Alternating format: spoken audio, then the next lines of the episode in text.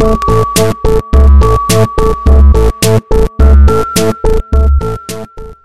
lá, a gente tá rodando já. E estamos rodando. É, e aí, Tchulin tá Tchulin tá no celular. Ah, Bom, bacana então. Então, né? oi Jéssica, boa sou mãe, eu noite. posso acontecer uma Oi. coisa com a criança aqui. Ah, é tudo assim, né? Devia estar pedindo comida no iFood e fala assim: Oi, Eu sou mãe, eu, né? eu sou mãe aqui. Tô é, todas as celular." oportunidades que eu tenho de usar a carteirada de mãe, eu vou usar. Olha, gente, é, É pra vamos. Gente, eu vou ter que ter um filho, é isso. É, eu, eu vou, eu É, vou ter que ter um. eu, eu eu, como filho da Tulin, irmão mais velho do, do Valentim, filho dela, eu vou começar a dizer que eu tô falando com meu irmão aqui no, no, no celular. É isso. É isso que eu vou falar. Mas, ó, é, vamos nos apresentar rapidinho pra gente apresentar a convidada, porque hoje tem convidada, então não vamos ser mal educados. Ah, É, Não, mas aí a e- gente já tem que colocar a convidada pra falar com a gente. Ah, é verdade, tá. Então, ó, saca só. Aí, eu, eu é quase. começar a falar pra tentarem descobrir quem é que tá aqui. Pode ah, ser. Já, já, já Eles já sabem porque tem o título, infelizmente, spoilers. Ah, é verdade. E se Mas- a gente colocar... Não é um rádio, é um podcast. É. Eu não estou acostumada. É. Já Mas- vai estar lá. Vamos- Então, a gente faz o seguinte agora, Denise. É, assim, a Tilin vai falar o nome dela, a, a Jéssica fala o dela, aí eu falo o meu, você fala o seu, e aí todo mundo junto fala, e nós somos o Imagina Juntas. A gente faz A gente isso. não ensaiou, hein? Não, Não, mas, mas é, o bom é no improviso, é porque a é sempre surpresa feio. Era essa, é porque sempre dá uma vergonha, É. e aí já dá aquela primeira vergonha, a gente já fica mais à vontade. Sim. A gente criou isso sem querer, e aí quando vem um convidado, a gente percebe o grande erro que foi. Sim. Mas as pessoas Ninguém tá realmente confortável. esperam isso. Então, infelizmente, a gente é preso a isso agora. Então vamos nós. Tá. Eu sou a Carol. Eu sou a Jéssica. Eu Eu, sou o Gus. Ah, desculpa. Ah, desculpa. É que normalmente o convidado vai era último. na ordem. Não, é que normalmente o Tá convidado vendo? vai Eu por último. falei, eu precisava ensaiar. Não, eu eu sei, sou vamos, vamos de novo. Vamos Tá, de novo, vamos porque, né, fechar. Então vamos, começa por você e eu faço e nós somos. É, vamos fazer na ordem. Na ordem, então. Eu vou falar e depois você fala, Vai. tá? Oi, eu sou o Gus. Oi, eu sou a Denise. Oi, eu sou a Jéssica. Eu sou a Carol Rocha e nós somos o Imagina Juntas! Olha só! Ai, Eu acho super constrangedor mesmo. Eu odeio fico- isso A minha cara tanto. queima de vergonha. Eu falo assim, por que, que a gente começou? Mas é bom, porque a partir daqui... Porque é, Qualquer é vergonha. eletrizante, é uma vergonha que dá, dá Ah, foi. energia. Agora a gente é meio íntimo, entendeu? Agora já... Já, já, foi. já pagamos esse mico juntos. Tá ótimo. Agora Prova- a gente já atravessou o ridículo. Exato. É Tem isso. uma historinha sobre isso. Quer já? Quero, porque Quero. eu já ia Adoro. perguntar se tem isso no teatro e tal. Porque uma vez, quando eu fui fazer o Galileu Galilei, a Cibele Forjaz dirigia, incrível Cibele Forjaz. E eu ia fazer o Galileu. Eu, eu, eu, eu resolvi fazer isso na minha vida. né? Eu queria tanto dizer aquele texto que eu resolvi fazer o Galileu Galilei, que é um homem gordo, imenso, que gosta de comer, que fala isso toda hora, que foi um grande cientista e todo mundo tem a imagem dele na cabeça. e Ah, era como essa eu. menina magrinha que você faria um ótimo Galileu. Você tem físico de olho pra isso. Mas Obrigado. Não sei como você é como ator, mas vamos. Mas a gente Não. depois fala sobre isso. Mas eu, eu, eu, eu fui fazer o Galileu e eu tinha que não só fazer o Galileu, como envelhecer como Galileu. Então eu às vezes ficava muito constrangida de ficar fazendo aquele velho gordo, velho, envelhecendo no palco. E eu falava assim, meu Deus do céu. E nos ensaios eu falava assim, meu Deus, que ideia que eu fui ter. E eu falava, a gente E um dia eu é. falei pra Cibele, maravilhosa, assim, Cibele, você promete que você não vai me deixar passar ridículo? E ela virou pra mim e falou uma frase que eu nunca mais esqueci. Que ela falou assim, mas o teatro é atravessar o ridículo. E aí eu fiz, quando a gente fez isso agora, Atravessamos. depois que você atravessa o ridículo, Já nossa, era. você ganha uma liberdade muito É grande. verdade. Portanto, é muito bom a gente atravessar É o ridículo. ótimo. Quando A a, gente gente, fez passa pro lado de empiricamente. lá do ridículo, agora que venha. Pronto, vamos começar. Podemos A falar gente- qualquer bobagem. Agora tem até nome, a coisa ridícula que a gente faz. Eu tô assim, ó. Olha só. Eu amei. É, é um processo que a gente tava passando aí toda semana. a gente nem sabia. É quase como fazer arte brute, assim. Nós éramos os idiotas aqui fazendo um processo aí muito, muito intelectual aí do teatro. É, agora a veja só. Denise endossou o nosso processo. Exato, Eu tô endo- assim. Endossou bem, e nomeou, né? Então, a próxima. Nossa, a gente vai ficar mais insuportável ainda. O próximo Vai, convidado que vier. a gente vai Imagina, falar assim, vai. agora Não. a gente faz um negócio, assim, de atravessar o ridículo, né? Assim, Assim, que a gente aprendeu com a D, né? É, Conhece, a né? Denise, Denise Fraga, sabe? É, sabe, né? Ela, ela sempre diz que ela sempre diz que esse é um momento no qual o imagina atravessa o ridículo. E a partir daí, Né? Tudo pode. Exato, assim, é uma, ela fez uma análise muito interessante do podcast. Não sei se ela publicou em algum lugar, mas É Mas é como ela é nossa amiga, a gente tá sempre assim, né, em Há conversa.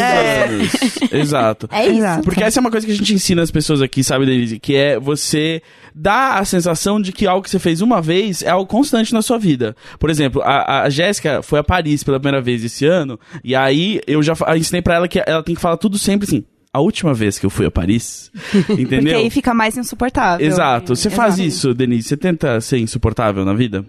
Hum, ai, acho que não. E... Ah, ela é muito querida. Tá vendo? Não, não sei se eu sou querida. As pessoas não são igual você, Gus. As Oi? pessoas não são igual você, Ah, Gus. mas Galileu Galilei era, né? Já- já aprendemos isso, né? É, Pois é. Entendi. Denise, então, pra quem não sabe ler, a Denise Fraga tá aqui hoje, né? Ah, é verdade. Ela que é uma grande estrela dos palcos e da, tele- da televisão, atriz, né? E Comediante. Você, comediante. Pode conhecer de grandes sucessos como Abre MDB aí, gente. Do retrato, fa- o retrato Falado era muito grande quando a gente era pequeno. Olha só, era grande quando a gente era pequeno. E eu lembro da Denise no TV Pirata, que eu gosto muito de TV Sim, Pirata. olha, você não é tão pequeno, não era... Eu não é. sou tão- eu peguei na Você não é reprise. tão- Peguei É que, não, mas sabe é que o Gus, ele era show. criança com alma de velho, É. entendeu? Então ele gosta, ele é saudosista. Não, e ele vai né? atrás, né? É, Era amor, é, porque o, é, pira- é, é isso o pirata foi 89, 90. que eu É. Tinha nem é. nascido. Exato. É. Pra você ter noção. Eu nasci em 90. Aí Então, peguei- 89 não tinha nascido. peguei na eu, sou- eu referência. falei que ela 89. falou 89, então você não tinha nascido. Mas você viu, você viu por aí. Isso, Eu vi- eu- ver tudo. por eu- aí. é, então, não, eu vi quando começou a passar na TV a cabo, eu comprei o DVD. Quando saiu o É. DVD e assisti di- diversas vezes. Era bom, né? Era muito legal. Você gostou de fazer?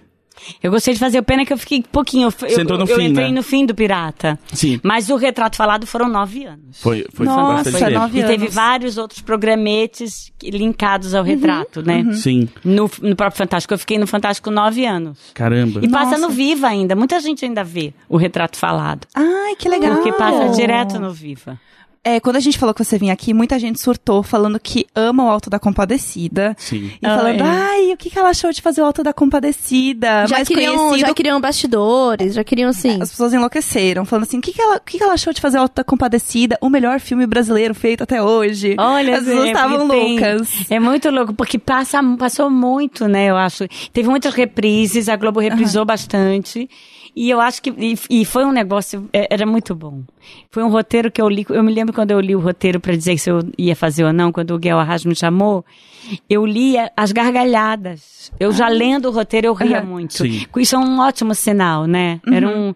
E era um, aquele, um bando, um elenco maravilhoso, são né? Nossa, eu eu, fiquei, eu fiquei muito. Eu fico muito feliz de ter feito alto, porque é um negócio que parece que nunca vai parar. As pessoas levam, levam no teatro, às vezes, o DVD do Alto Compadecida para autografar. Sério? O que, que as pessoas costumam levar, assim, pra você Qual a coisa mais estranha que você É. autografou? Não, o, o o livro do retrato, tem o livro do retrato, que é uma tem um Ah. livro, tem, eu tenho um livro que é o livro da- das contando 30, e- 30 histórias do retrato falado, que que eu contando, foi quando eu comecei a escrever, que eu achei.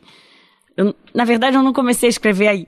Eu, eu, eu não sabia que eu escrevia, me chama, quando eu tive filho, que nem você, Tchulin, é, você fica, você vira uma, uma espécie de filósofa de esquina, de, de Eu virei do boteca. Instagram mesmo. Sim. Porque filho, eu acho que filho faz a gente pensar Sim, tanto na sim, vida, né? Porque sim. você não tem certeza nenhuma. E de repente você tem filho, você tem alguém pra orientar. Sim. E você não pode ficar toda hora falando pro seu filho, ai, não sei, não sei, Ai, não sei. sabe, porque a vida é muito maior. Você A criança tem- lá com febre, é. queimando. E você tem que tomar atitudes. E eu acho que você pensa muito na vida quando você tem filho. E eu comecei aí.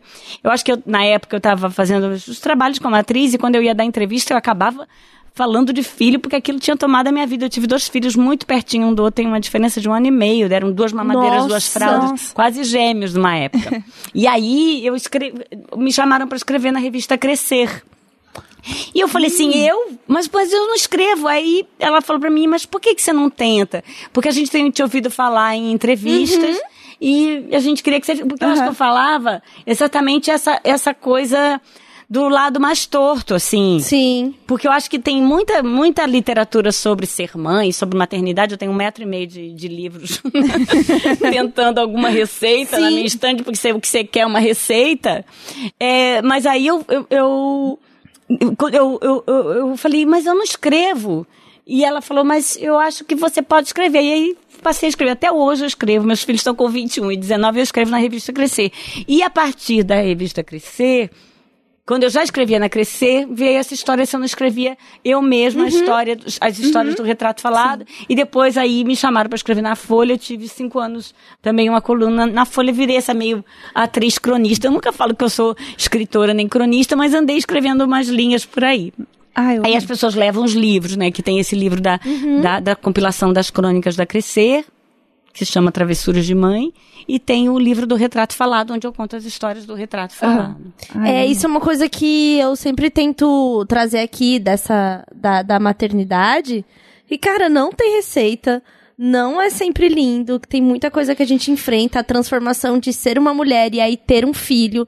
E aí a coisa da carreira, de continuar trabalhando. É, eu falo muito sobre o, o lugar que eu vejo muitas mulheres sendo empurradas depois da maternidade, que é o empreguinho.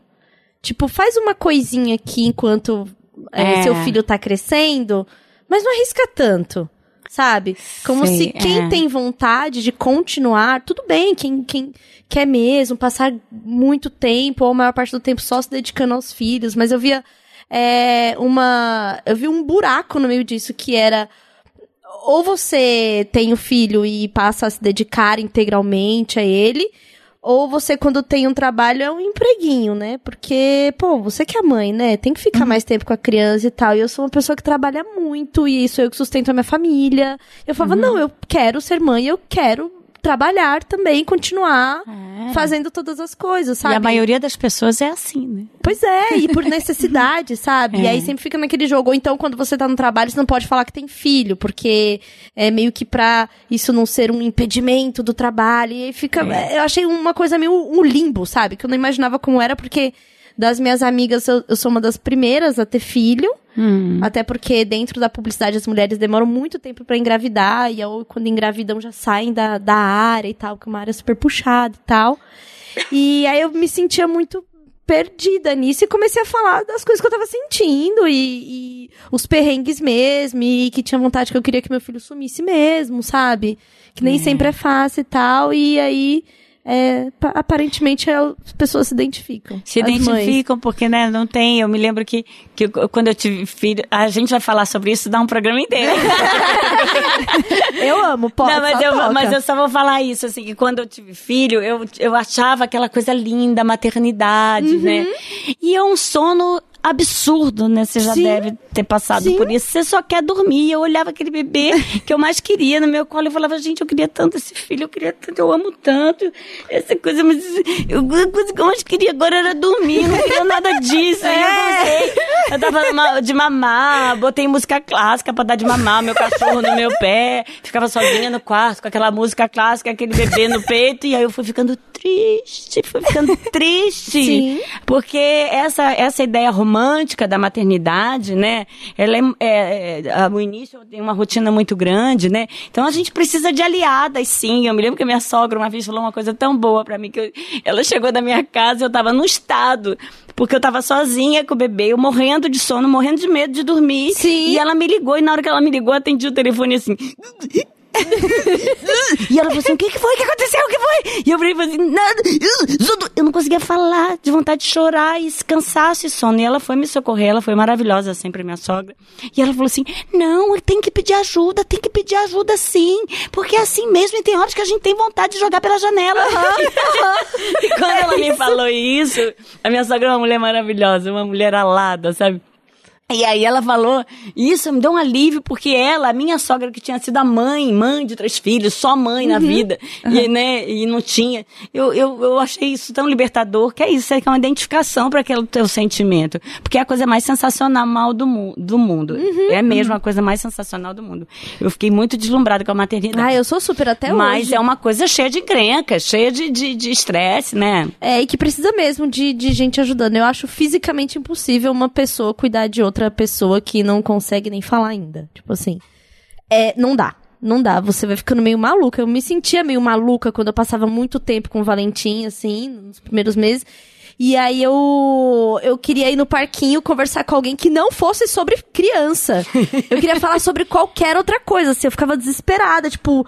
E aí as pessoas te vêm com o bebê, elas querem falar do quê? Da criança. E você não quer falar da criança, você quer ter uma conversa de adulto, uma, uma sei lá, uma pessoa que fale sei lá, a, a da Lady Gaga, não sei. Você fica meio doida, assim, sabe? É. E aí, e, e eu tinha um anseio muito grande de voltar a trabalhar também por causa disso, porque a minha vida toda foi trabalhando muito, então quando eu me vi sendo só mãe, eu falei, eu tô ficando doida, acho que eu quero dar uma conciliada. E eu queria muito ter esse filho, desejei super e tal, mas aí na, é, fantasiei muito também, né? Porque tem toda uma, uma fantasia, assim, de tipo, ai, como vai ser?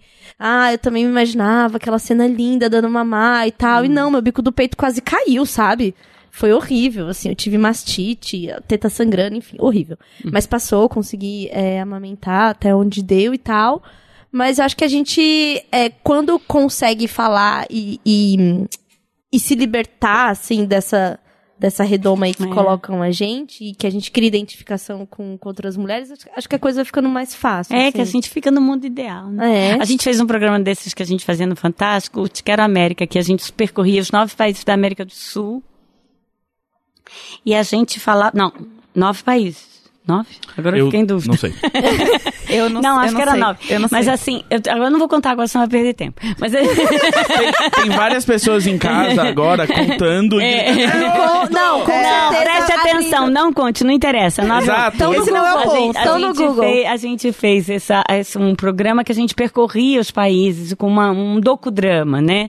E quando a gente chegou no norte da gente, a gente entrevistava as pessoas junto com a ficção, que chamava Te Quero América. E a gente, no, no norte da Argentina, teve. A gente entrevistou um, um, um, um cara, um, um pueblo original, que, era- que ele falava uma coisa é, muito legal. Pra, ele falou assim: Denise, você sabe qual é a grande diferença da minha cultura para a sua? É que vocês tentam eliminar o mal. E o mal precisa existir junto com o bem, a gente acredita, para criar a dinâmica. Eu adoro essa palavra. Porque, na verdade, é isso. A gente fica achando que o mal é um negócio pra gente eliminar.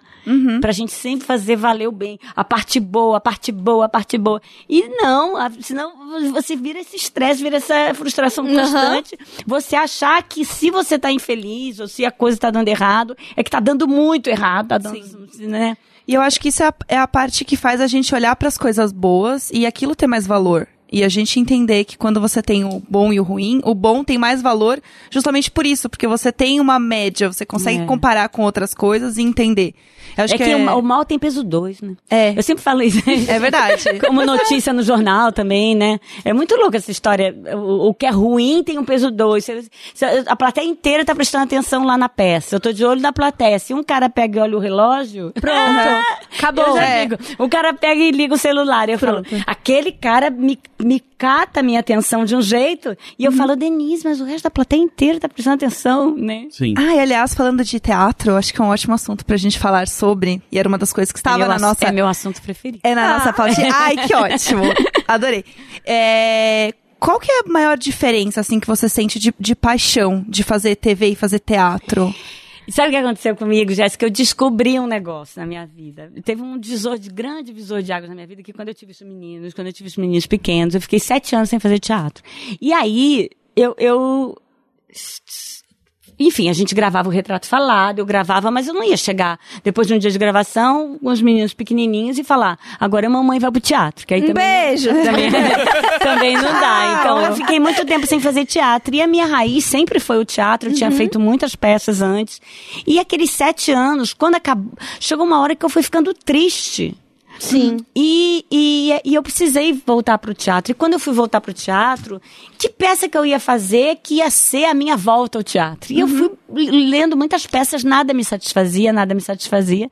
Até que eu li A Alma Boa de Setsuan, do Brecht, que foi uma peça que, onde eu descobri que, assim, que não era mais uma vontade de fazer um papel ou uma vontade de fazer aquela peça. Era quase uma necessidade de dizer aquilo, porque eu tinha uma identificação completa com o que a, com que a peça dizia. A partir dali, da, da, da- dali da, e do sucesso do Alma Boa, que foram 220 mil pessoas que viram, a gente ficou dois anos e meio em cartaz, a gente viajou pelo Brasil inteiro, aconteceu um negócio que, que, uma identificação muito grande com o teatro do Brecht que é um, digamos, hoje o meu autor preferido, porque eu me identifico não só com o que ele escreve, mas eu me identifico com o, o homem de teatro que ele é, porque ele fala um negócio muito bom, que ele que é divertir para comunicar. Quando eu consigo divertir alguém, fazer essa pessoa rir, fazer a pessoa ir ao teatro, ter lá seu mo- momento de lazer, porque eu acho tem, eu acho que o teatro tem que ser encantador, ele tem que seduzir. Ninguém precisa ter paciência com o teatro. Mas eu acho que, que, que quando você consegue divertir alguém, ao mesmo tempo que você faz essa pessoa sair do teatro com uma pulga atrás da orelha, vai para casa com uma trouxinha de reflexão, senta na pizzaria depois e não consegue parar de falar com quem foi porque a peça movimentou.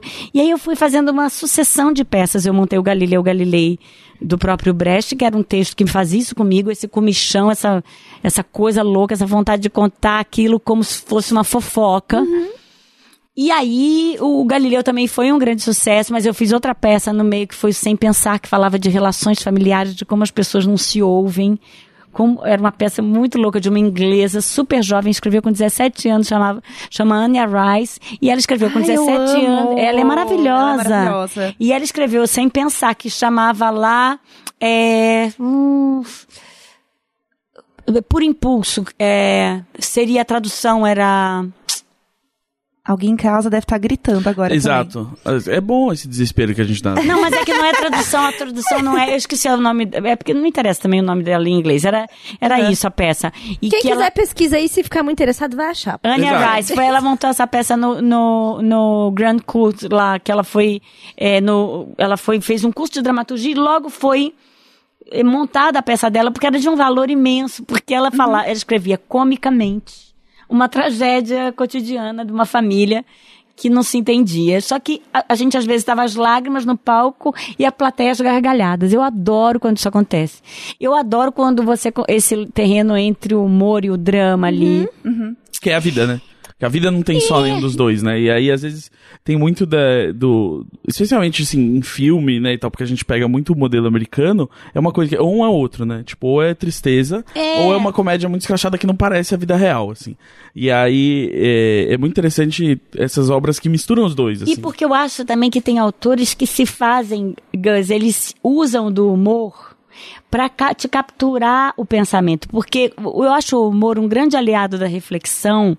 Porque sabe o que, que, ele, o que, que ele faz? Quando você ri, você só ri daquilo que você entende. É. Então o cara vai, vai te levando, vai, você, vai, te, a, vai te, a pessoa vai te dando um aval de que ela tá entendendo sim quando ela ri. E você vai levando a pessoa por aquela trilha de pensamento. O Brecht é um autor que faz isso, o do Remate, que agora a gente está fazendo a visita da velha senhora do, do Remate. Que é um autor genial também nisso, que ele escreve uma tragédia em timing cômico. Eu adoro esse terreno é, que, que onde você, ao mesmo tempo que ri e chora, uma pessoa com lágrima no olho dá uma gargalhada. Ou aquela gargalhada que eu fico sempre chamando de gargalhada, que é minha gargalhada preferida, que eu chamo que é a, a- a risada pior que é. Que é o cara que ri, ele ri, ele fica, "Ah", ele dá uma morridinha, a risada dá uma morridinha na plateia, você escuta isso. Quando a gente faz muita comédia, a gente escuta a qualidade da risada como uma E sempre voz. tem uma risada muito alta, né? Muito bizarra. Assim, eu já fui em peça que eh, tava todo mundo É. rindo e tal, e aí tem uma risada muito bizarra, e aí todo mundo ri duas vezes. Da risa- risada, Da risada do... do outro. Mas essa risada Tô- pior tipo que é, um que eu tô falando, Uhum. é, é- ela é minha risada preferida, porque você vê que o cara se reconheceu. Uhum. Ele riu e ele parou de rir, porque ele falou assim, pô, pior que é. É o a gente faz Ah, é, isso, isso pior aqui. que é. Oi? É você, quando a gente Pior fala... que é, a gente é ridículo, é. Sim. É, e tem outra risada, mas tem uma risada que eu odeio, porque eu fiz muito stand-up, né? E tem a Você ris- fez? Sim. E eu faço ainda de vez em quando. Mas é o, o- é a risada da- que vem na hora errada. que Claramente a pessoa não entendeu. Você tá no meio de falar uma ideia e a pessoa horror. ri numa hora que não é pra rir. Eu. você- e aí você muito precisa- eu, e que aí, tô meio desligada, assim, E aí você vira e você, tipo, você quase quer falar assim, você quer que eu volte? Claramente não tá acompanhando com o resto das pessoas. É, tem aquela risada ao contrário. É, que é tipo, no momento que tipo, você tá lá e aí, tipo, não tem nada pra rir, ninguém tá rindo, aí uma pessoa. "Ah!" e é tipo, o que que foi? O que que foi? que Me você tá explica. rindo? Me explica, eu É, quero entender. Denise, O- e sobre esse papo de que é, a mulher na comédia? Quando você começou a fazer, quando você. é, até, até o retrato falado mesmo, que tinha essa coisa de brincar com, né, com, Com a história com a história e tal. é, você sentiu algum, sei lá, algum tipo de. Não é repressão. De preconceito? De preconceito. Não, eu nunca fui, com- na verdade, eu nunca fui uma comediante, né? Também tem isso, assim, eu nunca fui uma... Porque eu- é verdade que, o- que o meio dos comediantes, o stand-up tem muito isso, né? Tem poucas mulheres, né? A Sim. maioria- Tem, tem, tem. uma maioria Sim. masculina. Mas, mas eu sinto que, que o- eu sempre fui uma atriz que fez, que gostou do humor. As Sim. pessoas perguntam, ah, você só faz comédia? Eu falei assim, não é que eu só faço comédia. Eu confio no humor. Eu confio no humor como uma, uma, um ingrediente muito poderoso para reflexão. Eu acho que você pode falar qualquer ideia, de, de- ela de forma bem humorada, ela, ela é comunicada com maior eficácia. O que for, é, do jeito mais hermético que for, se você falar alguma coisa que você queira, dando clareza e principalmente com humor, ela tem mais chances de- chegar ao seu interlocutor. Eu- então eu, eu, eu, eu ac- acabo, não é que eu só faça comédia, uma peça que tem humor me cativa. E eu acabo escolhendo uma peça. Por isso as pessoas falam, ah, mas é comédia. Eu falo assim, você vai rir. Não sei se eu posso dizer que é comédia, você vai rir. Porque sempre acaba tendo humor. Sim. É. Porque é quase um, uma, sei lá, um, meio de vida, uma, uma crença. É aquilo que a gente né? tá falando, faz parte da vida, né? No, a, o humor. Faz É. parte, a gente. Às É, vezes tem você- gente que não tem. É, assim, Mas é aquela é. coisa. E tem coisas muito tristes que tem humor no meio e que tem eh, ridículo no meio, essa coisa de atravessar o ridículo também, assim. Eu lembro que tinha uma piada que eu fazia que é do momento que aconteceu mesmo, que eu, eu, tava, eh, eu tava chorando na sala da, da minha casa, e aí eu lembrei que a, a a parede da sala é a parede que dá pro apartamento do lado, assim, dá pra ouvir mais ou menos. E eu, e eu senti que eu tava chorando feio, e aí eu, eu fui chorar no meu quarto, pro vizinho não me ouvir chorando feio, sabe? E é isso, é tipo, é só triste, mas É. não é, mas é Mas é engraçado. engraçado. Mas é, Entendeu? eu é tava sorrindo que chama. É, exato, e assim, tipo, é muito melhor eu ter o humor pra processar esse momento que aconteceu do que fosse um momento que eu só falava assim, teve um dia que eu tava muito triste.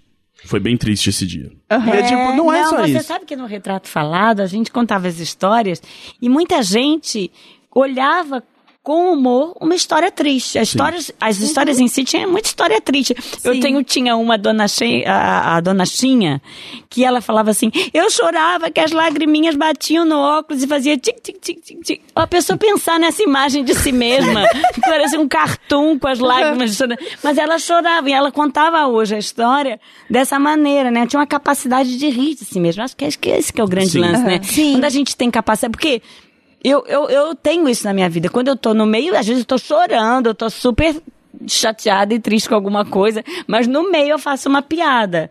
Porque Até porque é uma mas- catarse, né? Não, tem uma história que a minha mãe, a minha avó, quando eu perdi minha avó, uma pessoa que eu era muito ligada. Mas olha o que, que pode acontecer. Como a vida é imprevisível no humor e no drama, né? Eu, eu ainda tinha secretária eletrônica nessa época. E eu cheguei, já estava em São Paulo, eu cheguei no Rio, toda, ficava na ponte aérea. E minha avó estava no hospital, eu ia visitar ela na segunda-feira. Eu cheguei domingo à noite, eu abri a secretária eletrônica e minha mãe estava assim: Denise, você já chegou? Denise, quando chegar, me liga. Tu, tu, tu, tu. Denise, você já chegou? Denise, me liga quando você chegar. Tu, tu, tu, tu. Aí vários desses, até que no final ela falou a pérola. Denise, você já chegou? É que a vovó, a vovó não tá nada bem. Ela tá na capela 4 do São João Batista. A minha mãe falou no, pra anunciar a morte da minha avó. Ela fez a maior piada do mundo. Na, na hora, eu caí no chão e nem percebi que era uma piada. Sim. Mas sabe quando você volta depois do enterro pra casa? Eu voltei e fui ver os outros recados. E aí, quando você passa por aquela dor, que você quer dar aquela mastigadinha na dor, Sim, né? Sim. E aí, ela, eu fui de novo, apertei a secretária e ouvi aquele recado pra ouvir de novo a, a morte da minha avó. E eu comecei a rir, mesmo com toda a tristeza, porque olha que a pérola que a pessoa fala, ela não tá nada bem, ela tá na capela 4 do São João Batista. É muito bom. É muito, eu gosto de contar essa história porque não tem divisão nenhuma entre o humor e o drama, né? Totalmente. É, eu. Em 2011, eu fui atropelada por um ônibus. Nossa. O que já é engraçado pensar você perto de algo tão grande Exatamente. quanto um ônibus. É. E aí, sempre que é, alguém falou assim, ah, isso aqui, porque cara, eu fui atropelada por um ônibus, não sei o quê, já te olhei e contei, não sei o quê, eu conto. Só que pra mim é uma história tão natural, tipo, aconteceu, passou e tal, eu fiquei muito tempo no hospital, tipo, quebrei vários ossos, aí tive que é, usar muitas bolsas de sangue. Fiz uma campanha de doação de sangue naquele momento, e aí no vídeo, depois de quatro dias que eu tava no hospital, fiz um vídeo pedindo doação de sangue. E aí, naquele momento, eu falava assim: olha, gente, é, eu atropelei um ônibus. é, eu tô aqui precisando de sangue, ele eu já não sei. Então, assim, tipo. E aí, quando eu olhei isso de novo, eu falei assim, mano, é, acho que foi a única forma que eu tive de lidar. Porque no, no momento que eu fiz aquele vídeo, eu não tinha feito nenhuma das cirurgias, que eu tava esperando uma transferência pra um hospital. Então eu tava, tipo, com oito ossos quebrados no corpo. Nossa. E assim, usando sonda do xixi, já aquela. É. E, e, e falando sobre isso. E aí que. E eu pensei. Quando você tava falando sobre isso, sobre essas tragédias, a gente falar com humor, eu pensei muito sobre isso, porque até hoje, quando eu vou falar sobre isso, eu falo zoando. E aí eu gosto de ver a cara da pessoa se transformando conforme eu vou falando de como foi a coisa, sabe? Eu falo assim, não, e aí eu fiquei presa embaixo dele. Na verdade, meu quadril quebrou em três partes, porque na hora que eu rolei por baixo, olha lá. Nossa, é. Pode fazer uma série de vídeos, É, reações, sabe? É, e aí, isso pra mim tem aquele humorzinho por dentro que só eu tô dando risada de ver a cara da Sim. pessoa enquanto eu Aham. conto, sabe? Então eu tenho esses micro momentos assim de, de, de humor. Ou, por exemplo, você tá numa festa que aí tem um boy que você pegou, aí você vê o outro boy, você fala assim, ai, eu já fiquei com os dois ao mesmo tempo, você dá aquela risada assim. que é só sua, assim, sabe? Aquela risadinha assim que é só sua. Eu amo esse, O- esse, esse humor que existe assim dentro da gente. É, isso tem- é uma ideia muito. é, que eu até lembrei desses, esses dias por causa do, do livro do Zizek que ele fala, né? Que, tipo, você usa o humor pra lidar com coisas trágicas, especialmente porque tem várias ideias das quais você precisa rir, porque você ainda não consegue lidar com elas seriamente. Sim. Tem um, tem um álbum do Mark Maron, que é um comediante que eu gosto, que é isso, que uma hora ele tá contando uma piada, assim, sobre a mãe dele, é um negócio meio triste, e aí alguém na plateia faz, "Ah", sabe, tipo, um som de, tipo, de tristeza, e ele para, assim, o show, e ele fala, não, não, não, isso tem que ser engraçado. Você tá é. entendendo? Eu preciso que isso seja engraçado, sabe? E eu acho que é um pouco disso também. A gente usa isso nesses momentos da gente, e, e a gente faz eh, piada disso até pros outros, porque, tipo, cara, eu não... eu Aqui não- mesmo, a gente fala de muita coisa que é péssima Exato, tipo, e tá, tipo, zoando muito, assim, rindo. Ninguém vai me Risada, obrigar a enfrentar isso com a mais pura seriedade. Vai ser muito difícil. assim, vai ser Eu muito tô pronto. Eu vou É. usar todas as minhas emoções pra lidar com isso. Sim, faz sentido. Ah, isso é perfeito mesmo, Gus.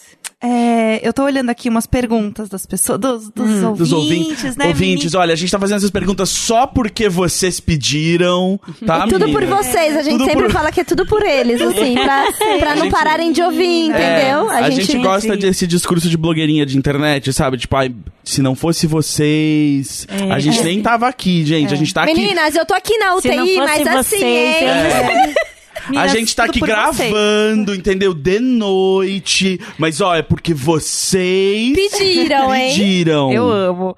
É, tem uma pergunta que eu achei muito legal. Que a, o Tauan Pedro é, perguntou: o que ela tem vontade de fazer ainda? Ela tem vontade de explorar outras plataformas, tipo YouTube ou Netflix, alguma coisa também nesse sentido? Ela, no caso, é você, É, Denise. Denise. aí, Denise. Você tem Então- vontade de fazer alguma coisa ainda que você não fez? Eu dei... não, tá aqui olhando pro Pedro. O Pedro tá ali, o Pedro. o Pedro agora não, é o meu, o meu orientador de mídias sociais.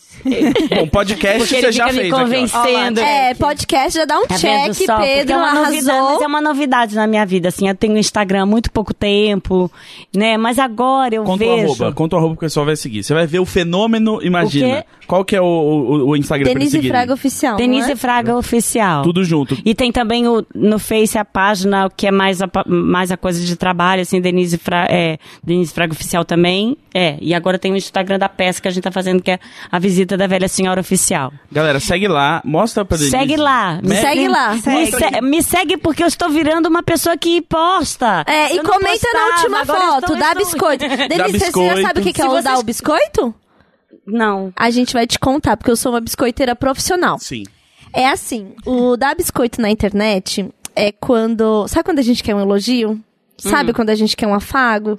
E aí a gente põe aquela foto que a gente tá super bonita, com uma legenda assim que nem tem muito a ver. Sei lá, às vezes você quer só reclamar, sei lá, da política, mas a foto sua, você tá uma gata. Sei. Sabe? Na Você já verdade- sabe por que que você botou aqui. É, o objetivo é, a entendeu? foto, entendeu? E aí, e aí é, isso é, é ser uma pessoa que pede biscoito na internet. O biscoito, ele, ele é, É esse... que nem um biscoitinho de cachorro, a ideia. É, isso, é a é isso, é por É causa isso. disso. Tudo começou quando... Ai, pois é, tem muitos constrangimentos ainda em relação a isso, viu, Tchulinho? Ah, mas vai a passar. biscoito, pedir biscoito. Pode pedir biscoito. Assim, a comunidade Ela é a própria fábrica Não, da mas você Balduco. sabe que eu, Eles eu, eu amam. tenho muita vontade, sempre vou respondendo a sua pergunta, Jéssica, assim, a sua não, a do nosso ouvinte querido, que fazemos Lindo. tudo por você. Aprendeu pra caralho! Aprendeu pra caralho! Já tá, já tá no, no- no É, game das É redes assim, sociais. fixo, Eu é fico isso. querendo, assim, porque as- eu, eu, na verdade, eu sinto que a gente precisa conversar. Sim, E a gente precisa fazer bom uso é, das redes. das redes. O que eu, assim, antes eu negava um pouco essa vida da rede social, porque ela é realmente muito rápida pra, pra mim. Eu sou uma pessoa mais lenta. Mas eu sinto que eu posso fazer alguma coisa. Eu sempre quis ter um programa de rádio, na Olha- verdade. olha eu só, gosto de só. rádio. Olha lá. Sempre Olha só. gostei de rádio. Cada vez 2019, que eu dou, que eu dou É que o negócio entrevistas é- sobre é as podcast. peças que eu faço, isso virou na, as, as entrevistas que eu dei sobre as peças que eu escolhi fazer e falar por que, que eu tô fazendo aquela peça acabou virando grandes teses, assim. Uhum. O poder da gentileza, no caso da Alma Boa, que basicamente, assim, na Alma Boa, o cara é uma mulher que se faz passar por homem para conseguir dizer não. Aliás, é bastante feminino. Olha lá. Uma questão Ai, bastante amei. atual, Aham. né? Que ela, através, ela, é uma pessoa muito boa, todo mundo abusa dela, e aí ela resolve se vestir de homem e fingir que é o próprio primo que veio de longe agora para cuidar do negócio, que ela tá viajando, e com o primo ela consegue dizer não, botar o pé na porta, botar limite, e ela acaba gostando daqui, daquela lugar de homem, porque é onde ela pode ser cruel Aham. e não deixarem que abusar, abusarem dela. Mas só que o Brecht faz essa peça, mas ele discute exatamente a nossa desconfiança do poder da gentileza, que é uma coisa que eu sempre achei. Eu acho que a gente se trata muito mal sem necessidade, Sim. porque eu acho que a gente já, a gente não usa, claro que quando eu sou dura, meu, eu sei que aquilo vai surtir efeito. Mas o que eu sinto é que a gente é duro antes de ver a nossa gentileza ser abusada. E a gente acaba deixando o poder da gentileza, que é um muito poder, que é muito forte, em segundo plano. A gente não acredita mais no poder da gentileza. A peça é muito. Então eu comecei a falar muito sobre isso no Galileu. É o cara que teve que negar a sua verdade e a gente vive negando as verdades, fazendo cara de paisagem para absurdos, não falando que o rei tá nu, né? Então eu comecei a falar muito sobre as coisas agora na visita da velha senhora, até onde o, o que que acontece quando a gente tem a- a- o dinheiro, a, a fragilidade dos valores morais diante do, do, do, do dinheiro, do poder econômico, coisas muito na nossa vida, as, as escolhas que- das peças que eu fiz, são coisas que me fazem pensar muito, me movimentam muito e acabei falando muito no rádio disso. E a gente começou falando disso, muita gente começou a me chamar para falar, sei lá, em meio palestras, meio em escolas de teatro, escola, e comecei a dar umas certas palestrinhas por aí. E escrever também as crônicas, acho que veio tudo meio junto. E eu fico pensando qual é, seria essa maneira de usar a rede pra gente conversar mesmo. Porque eu acho que quando você. Eu sinto, eu sinto uma coisa da internet, eu sinto que é, tem uma coisa muito muito um mar muito grande de coisas um- a, a gente se perde muito facilmente né, né? é difícil É achar muita coisa, é muita informação. agulha no tempo. palheiro. Então eu fico pensando qual seria essa maneira da gente conversar sobre essas coisas que me inquietam mesmo ali. Assim, eu acho que as minhas postagens do Instagram às vezes elas falam um pouco disso, mas eu também tenho muita aflição de- dessa coisa de cagação de regra, sabe? Sim. Porque eu acho que se a gente não cuidar, assim, o gra- eu sinto que a grande estrela da internet não é nem a opinião, é a retórica mesmo, é a forma. Sim. E isso, às vezes, ela, ela vem uma forma que É a lacração. o conteúdo. Nossa, aliás, isso eu ia falar exatamente isso. Eu acho muito louco hoje uma coisa que começou a ter muito grande, que é assim, nossa, disse tudo! Lacrou, lacrou! E aí? Você fica olhando o que, que a pessoa falou. E ela falou uma coisa horrível. Sim. Uma coisa que aquela pessoa que tá ali falando, lacrou, lacrou! Ela não acredita. Mas ela foi seduzida por uma forma, uma retórica Sim. muito boa, uma embalagem de O presente. conteúdo não importa mais. Muito incrível. E se a pessoa terminou no ritmo certo, falando que. que- É. E aí fala, Ah, tem que ter tudo! E põe palmas embaixo, Sim. né? Então eu acho que a gente tem essa- esse estudo dessa, dessa coisa da internet, o que que, o que que vale, isso é uma coisa que me instiga Mas você mesmo. sabe que, apesar de muito biscoiteiros que somos aqui, né? E usar para hum, alimentar os nossos egos, é, a gente tem um grupo no Facebook. Um grupo de quem ouve imagina. E aí a gente viu é, quem ouve imagina se tornar uma comunidade. De verdade. Das pessoas se juntarem para ir beber. Das pessoas se aju- ajudarem com o trabalho. Ah, que é, legal. é, e virou uma comunidade mesmo. gente é emprego, pedindo emprego, gente- oferecendo. Virou uma, Ai, que uma bonito. comunidade ajudando mesmo. a fazer currículo também. Tem uma mina que ela trabalha em RH e ela fez um post enorme dando várias dicas para as pessoas fazerem um currículo. É É muito legal esse negócio de, de ser um, um, um- se vocês falarem pros milênios mesmo, assim, né? Sim, E, e dessas sim, angústias, sim, né? sim. É, porque... E da gente ver que aí virou meio que um meio de identificação entre eles, porque é, a gente tem ideias super progressistas aqui, super feministas, e a gente sabe que isso ainda é uma bolha. Isso ainda é a minoria de, do pensamento. Basta olhar para quem tá eleito atualmente. Então, quando a gente é, começou Um bom a falar. caso também de retórica sem conteúdo, né? Pois é. É, e, e- aí, e- quando a gente começou a, a, a falar sobre isso, e aí ter uma identificação com quem ouve. Gente fala assim, nossa, eu também acredito nisso. E assim, tem uma galera, muita galera que mora fora, se encontrando em outros países, porque todo É, mundo tá legal. nessa coisa de acreditar nas um coisas que a gente então, que acredita, vocês sabe? criam, como diz, uma, uma bolsa, né? Um, uma comunidade Sim, mesmo, uma onde ali comunidade. dentro você tem várias coisas. vira uma rede de Porque o que eu apoio entre Jéssica, é isso que você falou. É tão difícil achar agulha no palheiro, né? Que eu acho que é um pouco o que aconteceu na internet. Por isso que eu discuto muito a escola Uhum. hoje, porque eu acho que a escola tem que te ensinar hoje, mais do que nunca, o autoconhecimento. Totalmente. Que- porque hoje você tem acesso a qualquer coisa pela internet. Você- Você tem que aprender a aprender. Mas para você aprender a aprender, você tem que saber o que você quer aprender. Porque senão você perde um tempo Sim. danado navegando em coisas que vão te chamando a atenção e que estão fora do seu. Da sua identificação. E para Uhum. se identificar, você tem que treinar, saber quem é você. É, e o que eu acho que é pior na internet é que as pessoas, elas não querem aprender com o outro. Elas querem que os outros aprendam com elas e concordem com elas. E fim.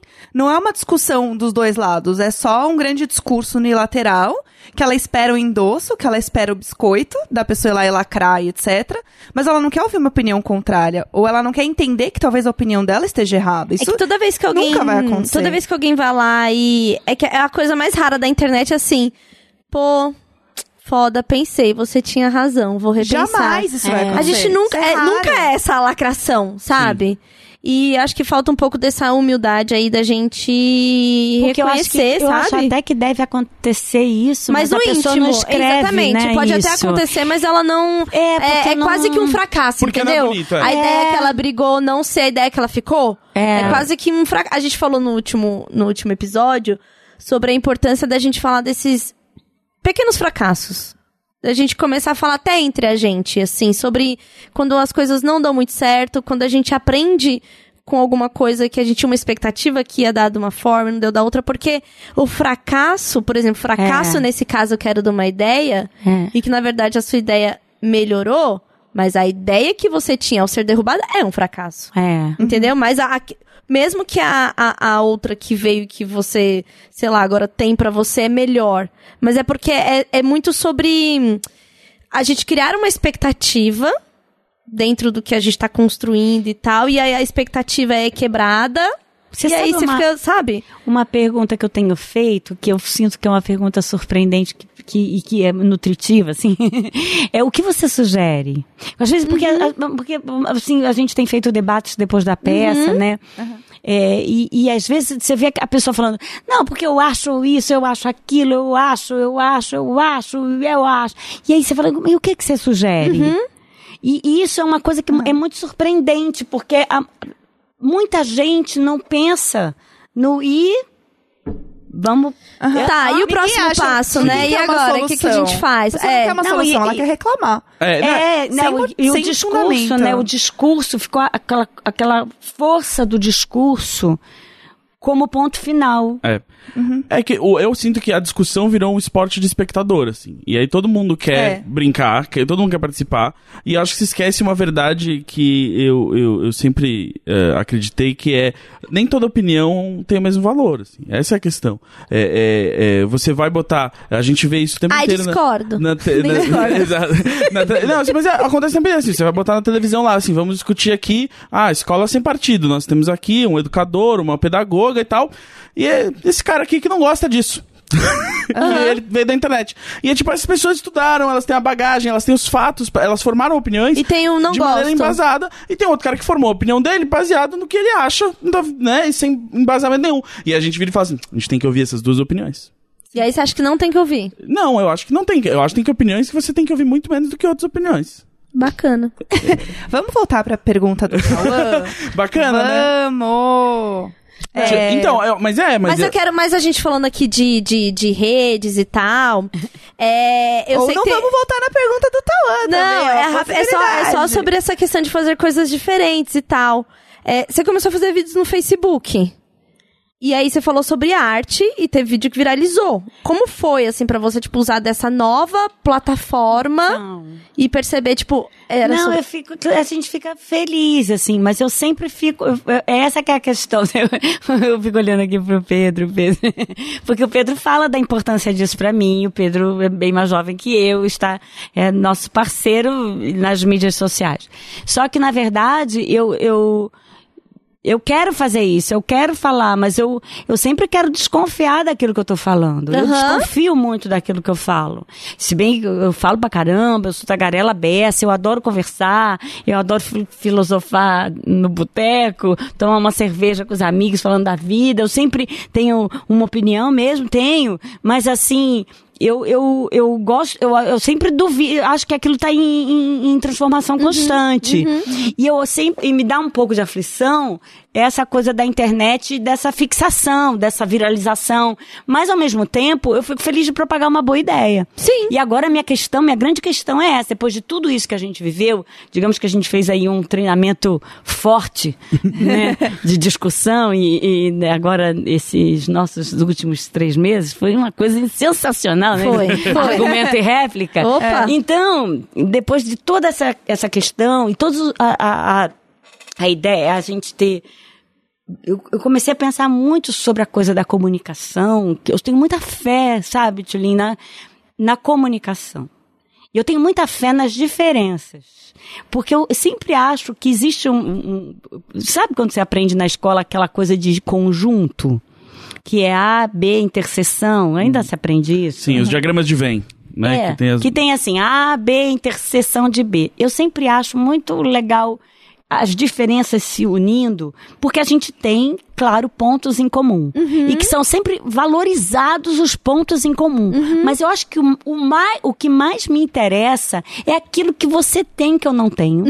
e aquilo que eu tenho que você não tem. Porque a gente pode agir juntas numa coisa e a gente ser um azogue. Porque aí vira uma pessoa com um, um, um ser com muito mais qualidade. Só que aí a gente vai lidar com um componente que para mim é o grande, o que mais emperra a roda da humanidade, que é a vaidade. A gente vai ter que passar por cima da nossa vaidade. Sim. Que Deu- é, o, que é o não conseguir admitir, pô, é, realmente, vou eu pensar não tenho aqui, isso hein, que cara, você tem, noite. você sabe. Exato. Então, essa coisa da complementariedade, você conseguir sentar numa mesa e, e você fazer, por exemplo, uma empresa ou uma sociedade onde você entenda que o Gus faz coisas que você não sabe fazer e você tem coisas que você não sabe fazer e vocês têm pontos em comum, vocês vão ganhar muito com isso. E eu sempre acreditei nisso. E nessas últimas esses últimos meses. Enfim, tudo isso que aconteceu. Eu, eu, eu fiquei com muito, muita dificuldade. Com a, com- assim, eu achei muito louco, a, a- porque tinha uma hora que parecia que, a- que, que os argumentos lógicos não tinham eficácia nenhuma. Sim. Sim. Eles caíam, na- batiam na parede, as pessoas estavam sem ouvir. Eu acho que a gente viveu Acho alguma. isso segue, inclusive. É, segue e segue muito, né? A gente está vivendo uma epidemia que não é de hoje, de falta de audição. Estamos todos surdos, né? Por causa muito dessa coisa que você falou do discurso na internet ser Sim. a grande estrela, a, a opinião sozinha, sem esperar Sim. a réplica e não querer ser moldada por sua réplica, porque é a coisa mais incrível quando você consegue falar, ai, não, depois que ele me falou aquilo, eu continuo achando isso, mas eu também vi que. E aí você amplia aquele raciocínio que você tinha, né? Sim. E isso eu acho que fica em jogo. Então, é, é, eu acho que a, a gente tem que falar. Pensando que a gente tem que falar, eu estou disposta sim a estar mais na rede. Pensando que a gente tem que falar e convencer as pessoas, por exemplo, os vídeos que, que a gente gravou e, e o negócio da, da importância da arte, é uma coisa que eu quero falar muito, porque eu sinto que pô, muita gente não conhece o teatro, muita gente dos milênios, aliás, é muito bom estar falando isso aqui, porque Sim. eu sinto que muita gente fala assim, ah, eu não gosto de teatro, e nunca foi. Sim. E nunca se deixou tocar pelo evento teatral. Porque as pessoas. Eu tenho uma, uma, uma moça que trabalha na casa de uma das atrizes do elenco que foi ver o Galileu, que era uma peça bem assim de texto, né? Que a gente podia até achar que ela. Uma pessoa muito popular, assim, muito. que nunca tinha ido ao teatro, que tinha feito, sei lá, só o ensino fundamental. E a gente achou que ela não ia gostar do Brecht. E ela falou pra ela uma frase que eu amo, que ela falou assim: "Nossa, eu achei que teatro era um monte de gente lá em cima falando um monte de coisa que eu não ia entender. Não, pode me chamar quando for, eu adorei". Ai, que Porque as pessoas têm uma ideia que teatro é uma coisa hermética, chata, Sim. não sei, foi ficando assim, não Sim. sei. Se, se talvez também tenha visto peças erradas, erradas não, mas que tenha nutrido essa, essa É que não, ba- é que impressão. às vezes você vê uma peça que não era muito pro seu gosto, né? E aí você acha que todo teatro Não, é não, Pois não, mas, é, mas mas eu eu- acho que a, a questão da, do, do, do teatro e, e- Olhando para o Brasil, né? Onde a gente tem a, a classe C, D é gigantesca, né? E que é o que a Denise acabou de falar, a, a moça humilde que trabalha na casa da outra e tal, você acha que ela não vai gostar. Porque realmente nunca teve o hábito, entendeu? Eu falo disso É por um causa acesso do, do- elitizado. É, o lugar, tô falando isso pelo lugar que eu vim. Eu fui pela primeira vez no teatro quando eu entrei no cursinho e eu pagava o meu cursinho porque eu já trabalhava.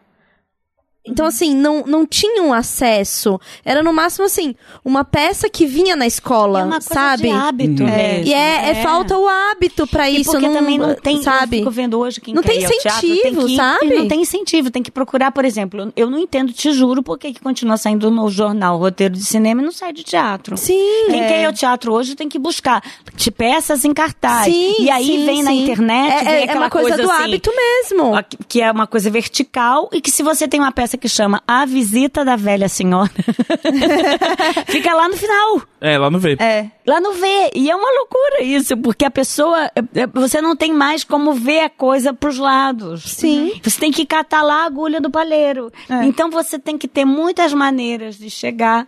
E eu sinto que, por exemplo, a visita da velha senhora foi uma peça, né, Pedro, que muita gente foi pela primeira vez.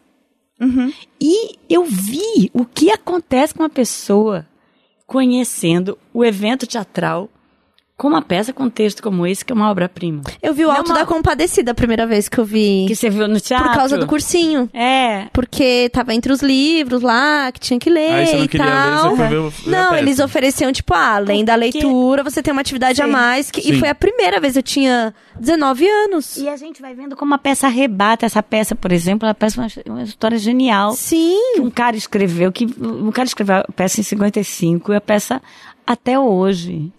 As pessoas perguntam, mas quem fez a adaptação? Não tem adaptação, ele escreveu em 55, a gente fala o que ele escreveu.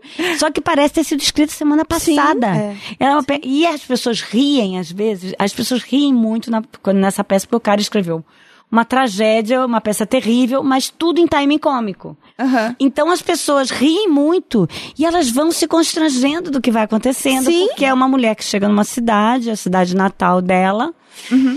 Ela hoje é uma milionária e ela fala que estão esperando todos que ela salve a cidade da falência, a cidade está uma miséria.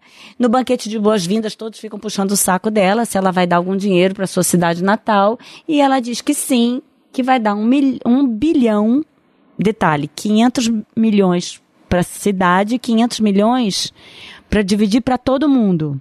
Se alguém matar o Alfred Crank, que foi o cara que abandonou grávida quando ela tinha 17 anos e a fez ir por causa disso ela foi embora da cidade.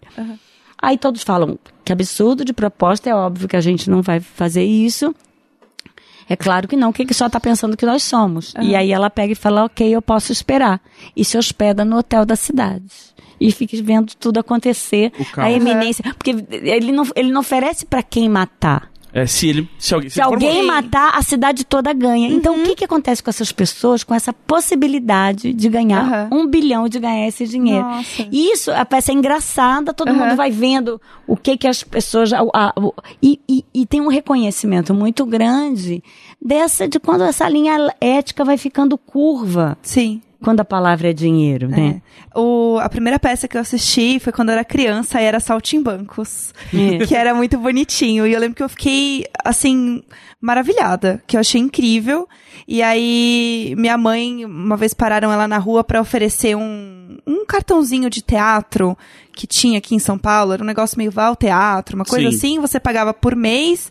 E você. Era um Netflix de teatro, Era né? Net- eu era sei. o Netflix de teatro. Você pagava lá por mês e você podia ir em quantas peças você quiser, uma coisa assim. E aí eu ia muito em peça com a minha mãe quando eu era criança. E eu achava incrível, porque pra mim era um grande cinema na minha frente, assim, acontecendo. Eu achava maravilhoso, assim. Eu lembro que eu fiquei muito maravilhada, assim, em ver o cinema. E isso que você estava falando das pessoas terem preconceito e achar que é uma coisa muito distante e tudo mais, eu percebo muito isso com o livro, porque, né, eu sou a pessoa do livro. E as pessoas não têm o costume e o hábito de ler tanto. Agora um pouco mais, né? Quando... E a gente lê o dia inteiro, né? Isso que é A louco, né? A gente fica nadando na superfície, E a né? gente não percebe. E eu lembro que quando eu era criança, os livros que eu li eram obrigatórios no colégio. E É. eu achava tudo um saco, porque eram livros muito cabeça e não sei o quê. E uma amiga minha me deu Harry Potter pra ler, que eu tinha É. 11 anos. E eu achei maravilhoso, porque aquilo era muito. Eu conseguia me relacionar com aquilo, aquilo era pra minha idade, era um livro, né, É. pra adolescente, né, infanto-juvenil ainda e tudo mais. E aí eu comecei a perceber que existia todo um mundo da literatura que fazia sentido pra mim, que conversava comigo e não precisava ser um livro super cabeça e, enfim, que eu não entender, com uma linguagem É. super rebuscada. A gente, na verdade, tem, tem tanta. Porque assim, eu, eu sinto, Jéssica, que tem uma, a gente tem pouco incentivo, não é incentivo, é caminho das pedras mesmo. Porque você vê uma pessoa que vai ao teatro, que vai ao cinema, que vai ler, não precisa ser cabeção, não, precisa ser nada, mas essa pessoa cria uns amigos que são os poetas, né? Aham. Você sofrer com a cumplicidade dos poetas, ai, é muito melhor. Você ter lido uma coisa, você tá lá no meio de um sofrimento da menina que te abandonou e você fala assim, é que nem aquilo que eu li do Dostoiévski, é muito bom, é que nem aquilo que eu vi naquele filme, é muito melhor sofrer assim, é muito, a sua vida fica muito melhor quando ela é acompanhada da arte. Aham. Por isso que eu falo, a, a arte, você vai. Uma vez eu estive no Museu de Antropologia do México, você vê que todos os povos, sempre os povos primitivos, o homem na parede das cavernas já desenhava, Sim. né? Desde que o homem é homem, ele precisa comer, beber, se relacionar. é, é, ter- é, transar, ter filho e, e- e- e fazer alguma, ter alguma manifestação que o ligue ao sagrado, alguma manifestação religiosa e uma manifestação artística. Às vezes a manifestação artística ela tá junto com a manifestação do sagrado, que se liga ao sagrado. E é, um- é louco, porque nesse museu de antropologia, você ia de, de, de, de pueblo original a pueblo original, e todo tempo você ia vendo que todos tinham a sua forma de arte. A arte é um negócio essencial ao humano. É uma necessidade de reconhecimento. Então é, é louco, eu acho louco uma pessoa viver sem arte. Eu acho louco tirar a arte das escolas. Sim. E de, de, de arte parecer nas escolas ser, ser, às vezes, levada como uma coisa supérflua. Sim, Como uma totalmente. coisa assim, um agregado. Aham. Porque se você. Você pode formar uma pessoa pela arte, né? Você pega uma pessoa com quarto ano primário, põe uma do lado da outra. A mesma escolaridade. Uma vai ao teatro, vai ao cinema, lê Sim. né, escuta boa música, tem contato com a arte, a outra não tem. Essa pessoa é muito melhor preparada para a vida, Sim. para compreensão mesmo, para até entender é, como somos ridículos, porque vamos combinar, somos ridículos. Muito. E a gente, essa compreensão, a, arte te dá muito, né? Até o que você tinha falado de da importância da gente é, aprender o autoconhecimento para então decidir o que quer fazer. A arte traz muito isso, porque a arte é dentro da arte que a gente vai descobrindo as coisas que a gente gosta ou não gosta, formatos, é, formas. É, a gente precisa ler, por exemplo, eu nunca fui muito fã de, de poema, por exemplo, né? Mas gostava de um outro tipo de literatura. E aí, conforme veio vindo outras fases da vida e essa toda onda de poemas concretos dessa galera mais jovem, eu sou apaixonada. E aí eu procuro isso, porque agora tá falando das coisas que eu tô vivendo, sabe? E sempre que eu tenho É. grandes dramas na vida, assim, eu procuro, ah, sei lá, tomei um pé na bunda. Eu vou ver os filmes de pessoas que tomaram um pé na bunda. Mas é, é, Sabe, aí você é a quer- companhia dos poetas. É, É, é, e aí, aí você quer ler um livro sobre isso. Aí, ah, quando engravidei, você quer ver uma história de uma pessoa. Ai, quando eu separei com um bebê, quero ver a história. Você quer, você quer ver a sua história traduzida, né? A sua história contada de, um- de uma É. outra forma, assim. E enfeitada pela poesia. É, total. Na verdade, né? Por- pela arte, por um artista que te fala como a vida é bacana de viver, mesmo com toda a merda que você pode estar. Sim. Né? Tem uma vez, eu, bati num, num- Eu tinha uma. Eu fazia uma peça que eu ficava uma parte da peça amordaçada numa cadeira. E, le- e, o- e ele me amordaçava Tranquilo. e botava um livro pra eu ler na frente, assim. E na hora que era aquele livro que você compra metro em sebo, coisa de cenário de teatro, né? E abriram, e abriu na carta que o Dostoiévski escreveu pro irmão dele quando ele estava sendo mandado pro, pro, pro campo de trabalhos forçados. Olha só que sorte que eu tive. e eu, no meio da peça, fui lendo aquela carta do Dostoiévski pro irmão dele no meio de uma comediona, assim, que eu ficava lá parada. E eu li uma frase que ficou pra minha vida, que o cara falava assim: Não pense que esmoreci. Não pense que perdi a coragem. Ser um homem entre os homens, eis o real sentido da vida. Pode parecer uma coisa banal. Mas aquilo naquela hora, que é isso, assim. Você, quando tem contato com a arte, você vê alguém falando por você, você percebe a vida enquanto você- ela é vivida. Você entende que você está ali, igual aqueles todos que você Isso, leu. você tem um senso entende que a de gente faz parte da mesma né? roda, É. que a gente faz parte da roda da humanidade, Isso. que se a gente tiver a quem citar, a quem se pegar, a quem ler, isso vai dar. Eu, eu sempre falo pra pessoa assim: tá triste, vai ao cinema. Eu não falo vai pra igreja. Eu falo vai pro cinema. Cinema é, a melhor igreja que tem. Teatro, cinema. Eu, assim, com todo o meu respeito a todas as religiões, mas assim, eu acho que religião ajuda. Se você, né, Mas a falar religião é se religar a algo, é, né? E falar a com o pessoal lá de isso. cima sempre é bom. Eu acho o pessoal lá de cima bacana. Mas, assim, o que eu sinto é que eh, tem uma coisa no teatro, no cinema, no- numa boa leitura, meu, que te tira de qualquer tristeza. É que você esquece o mundo lá fora, é. né? E você olha pra outras coisas. E se coloca nesse lugar aí do tipo, ah, bastante gente já passou por isso, né? é, não tô sozinha no se mundo. identificar mais também. É, acho que né? esse- esse é um lugar de- Não é nem uma questão de esquecer, Jéssica. Eu acho, que é, até um, uma é um questão local de conforto, falar assim, ah, eu olha não aí, esse... eu não tô sozinho. Eu sou esse, esse Né? cristal, o único cristal sofredor do mundo, não. Tem um monte de gente passando por isso. Eu acho isso incrível. Tem uma outras perguntinhas aqui, Vamos, que a gente tá aqui tagarelando a vez. é, dos nossos ouvintes. Que sem eles a gente não, Não. vive como a gente ama os nossos ouvintes. Nada. Gente, sem vocês, a gente nem estaria aqui. Gente, porque... 9h34 de uma quarta-feira, hein? Mas- Eu e a Jéssica já, já. Nossa, já trabalhou 12 horas Exato. e tá aqui. Tá aqui a virada. Jéssica, tem uma, uma última pergunta? Ou talvez duas? Ah, tem uma pergunta que eu, eu- que eu gostei bastante. Na Diz. verdade, tem, tem duas. Eu vou fazer Tá, as duas. faz as duas. É. A Julie Souza perguntou: Perguntem para a Denise quanto um personagem pode afetar a sua vida pessoal e emocional. É, eu gosto muito dessa pergunta porque é uma coisa que eu discuto muito com meu terapeuta, que é o quanto você ouvir outras histórias e você compartilhar histórias de vida de outras pessoas e aquilo carregar um pouco em você. E eu falo muito isso com ele porque eu falo assim, cara, você deve ouvir tanta história super pesada, tanta. É uma descarga emocional tão grande. É, eu penso como- isso também. Como que isso não, não afeta? E eu acho que quando você tá é, criando um personagem, você tá entrando nisso, isso é, tem Não, alguma Eu acho que você relação emocional? tem, assim, você. É louco o trabalho do ator, né? Porque ativa a emoção. Uma emoção que é sua. Sim. Né? Você em- empresta aquela emoção. Eu, por exemplo, quando eu estava ensaiando essa peça da Anya Rice, eu fazia uma mulher bem histérica, uma mulher nervosa, uma mãe louca que gritava. E eu passava a tarde ensaiando essa peça. E eu- quem dirigia a peça era o meu marido, era o Luiz.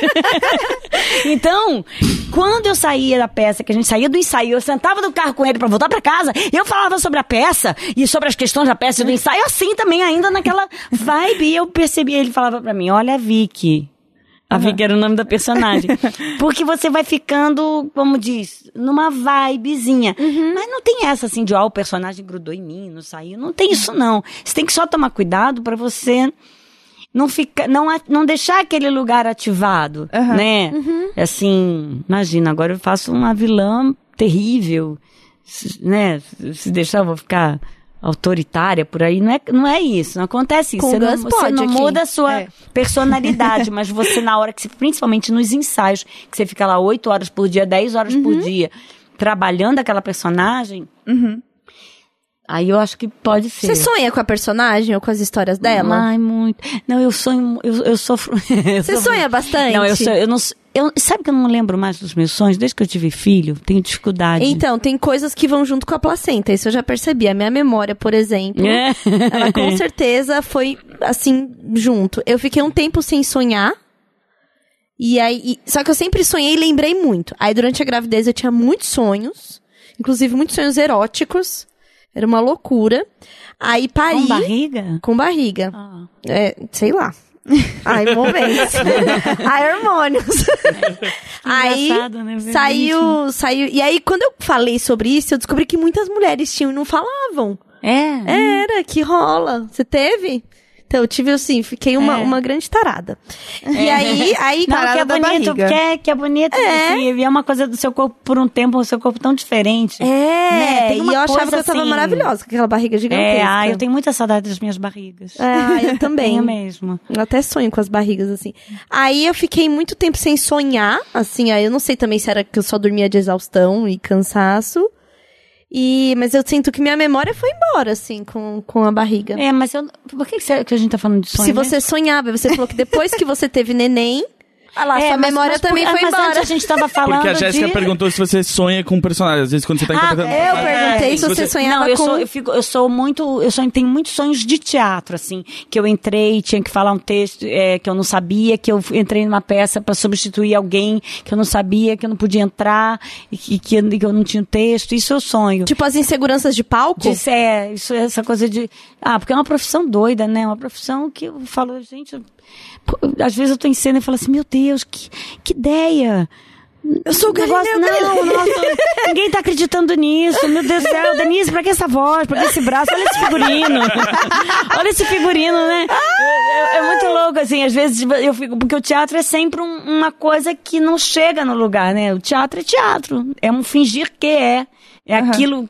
Que, aquilo que parece ser, né? E que às vezes até é mais daquilo que é, né? Isso que é a coisa mais linda do teatro, é essa terceira coisa que se pode criar. A arte, que é a, a inspiração, o ator, e essa terceira coisa que passa a existir a partir desses dois lugares aí. Eu fui ver hum, Os Miseráveis e aí aquela montagem que é tipo, ah, e todo mundo grita e aí cai no chão e aí, ah, e aí eu tava muito envolvida e teve uma hora que eu falei assim, mas imagina fazer isso todo dia.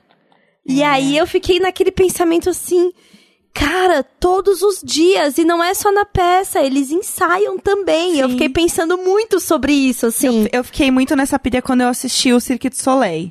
Porque é um circo, gente. É um circo, e aí? Isso demanda muito do corpo. É um, é um circo com muita interpretação e, e é um- uma peça muito longa e, e demanda muito, né, deles, assim.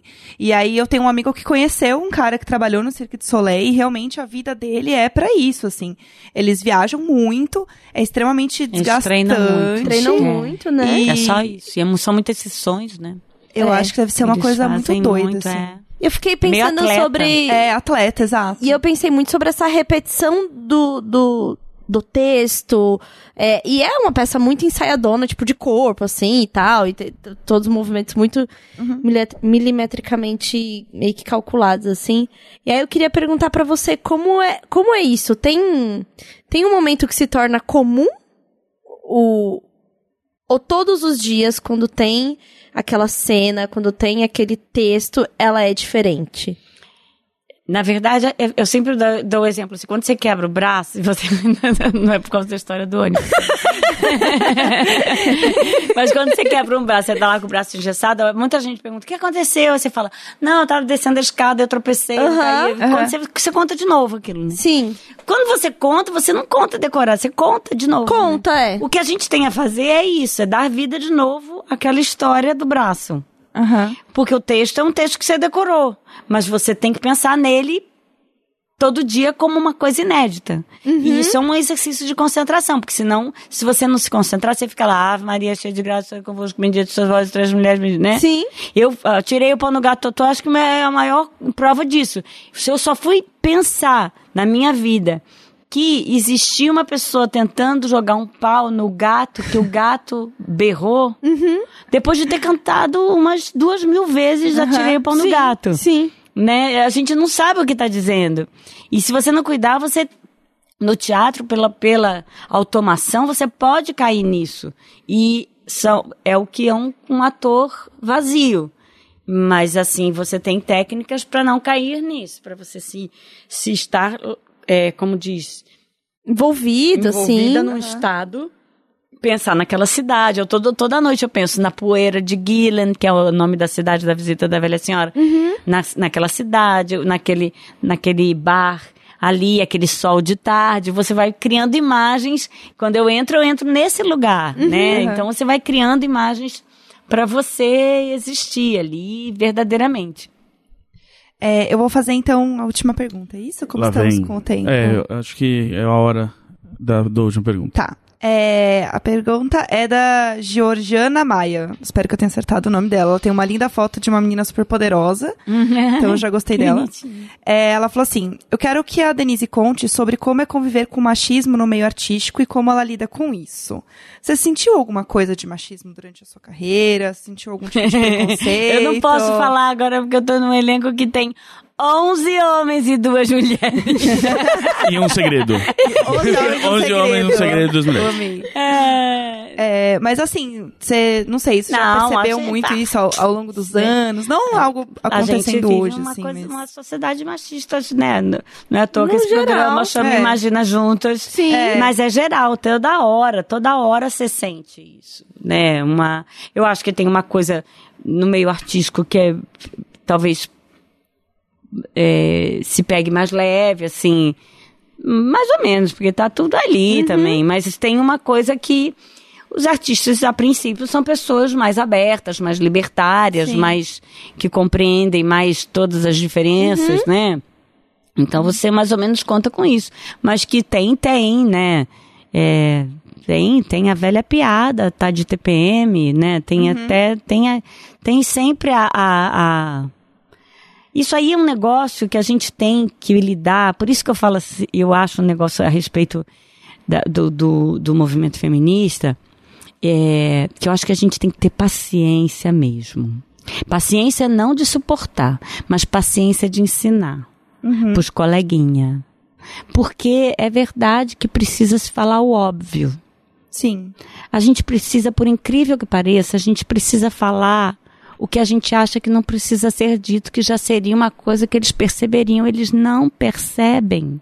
Por isso que Então a gente trouxe tem aqui. que, juro, Gus fica É, aqui gente, sofrendo como usa, cobaia. É, a né? gente usa o É. Gus pra isso mesmo. Porque aí você tem que chegar Porque pro Gus é e falar assim, Gus, deixa eu te falar uma coisa, Gus. Oi. Oi, Oi. olha pra mim, Gus, Desculpa, com licença. tá? Sim. Se eu tô falando e você pega seu celular e fica digitando, Sim. a impressão que eu vou ter.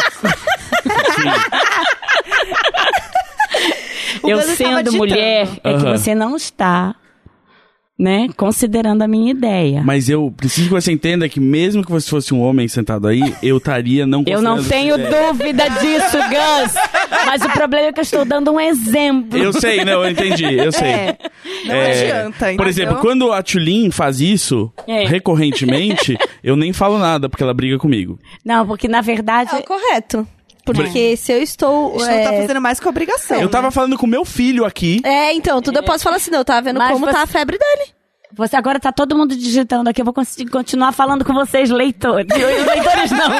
Ouvintes, com Ouvintes. queridos Ouvintes, ouvintes. até vocês que não sabem ler, que são ouvintes, a gente gosta de vocês. Não, mas eu, eu, eu tenho essa coisa também que é assim, eu, eu- na minha casa eu sou a única mulher, eu tenho dois filhos homens. Né? O mundo é machista pra caramba. Sim. Só que, na verdade, a gente tem que estar o tempo inteiro falando. E falando assim, deixa eu falar. Eu ouvi uma coisa muito boa no outro dia, um, um memezinho que me mandaram. Que quando uma mulher. É um post de alguém, na verdade, eu não vou saber dizer de quem. Mas assim, que se você ouvir uma mulher falando com assertividade, não significa que ela está brava. E que eu sinto muito isso até na minha casa. Se eu começo a falar muito assertiva, falar, ai, por que, que você tá falando assim? Não, tô falando do normal. Ah, é o meu grande problema. As pessoas acham que eu tô sempre sendo brava Não, ou mas- grossa, eu só mas tô olha- sendo. Mas olha por quê? Mas mal olha, mas olha só o que, inter- que interessante, Tulinha, é isso. Assim, quando você vê uma mulher falando com assertividade, não significa que ela está brava. Uhum. E se ela estiver, ela tem muito porquê. Viu? Porque eu falei que até Então- quando mulher reproduz machismo, É, é, é. culpa de algum macho. É. Porque acontece mesmo. A gente, eu já reproduzi muito machismo, já falei Todas nós, coisas né? horrorosas. E aí eu falo, até quando essa mulher tá errando fazendo isso, é culpa de algum homem, entendeu? O que falam é que eu sou, eu, sou- eu sou muito séria. Nossa, mas por que você tá sendo tão séria? Eu não tô sendo séria, eu tô querendo resolver. E você não tá me deixando aí- resolver. É, porque colocam pra gente sempre ser muito gentil, apaziguador e tal. E quando você é assertiva, você fala com, né, decidida e tal. Mas eu acho aí- que a gente tem. eu- eu- esse negócio do assertivo, eu acho que é uma coisa que a gente tem que tomar cuidado, a gente tem que falar assertivo mesmo, mas é que assim, a gente tem que saber para quem a gente fala. E se a gente quiser modificar as coisas realmente, e, e pra gente, se a gente está lutando para que tenha mais as mulheres mais cargos eh, de diretoras de empresa, por exemplo. A gente quer lutar para que mais mulheres assumam cargos de poder, não é isso? Sim, é o que a gente Então, precisa para mesmo. isso a gente vai falar com quem? Com o- os homens. Sim, a aí gente a gente precisa falar bem didática com os com homens. eles, e falar com os homens difíceis. significa você tentar brechas mesmo. Sim. Porque, é- porque é difícil falar uma coisa que, que você está dedando que eles são. Porque ninguém quer olhar pro, pro próprio umbigo com, Sim. Né, com, com desprezo. E é tá- difícil. Então você tem que achar mesmo argumentos e formas de falar que comuniquem. Porque senão a gente perde terreno mesmo. E eu sinto que assim, eu- é claro que o- os, os movimentos, eles, eles todos, é, eles são nutridos, a tem uma grande gasolina que nutre todos os movimentos de minoria, que é o ódio, porque é claro que te- levaram muito na cabeça, senão seria um movimento de minoria e tem um ódio ali represado muito grande. sim. E esse é uma potência, esse ódio é realmente uma potência.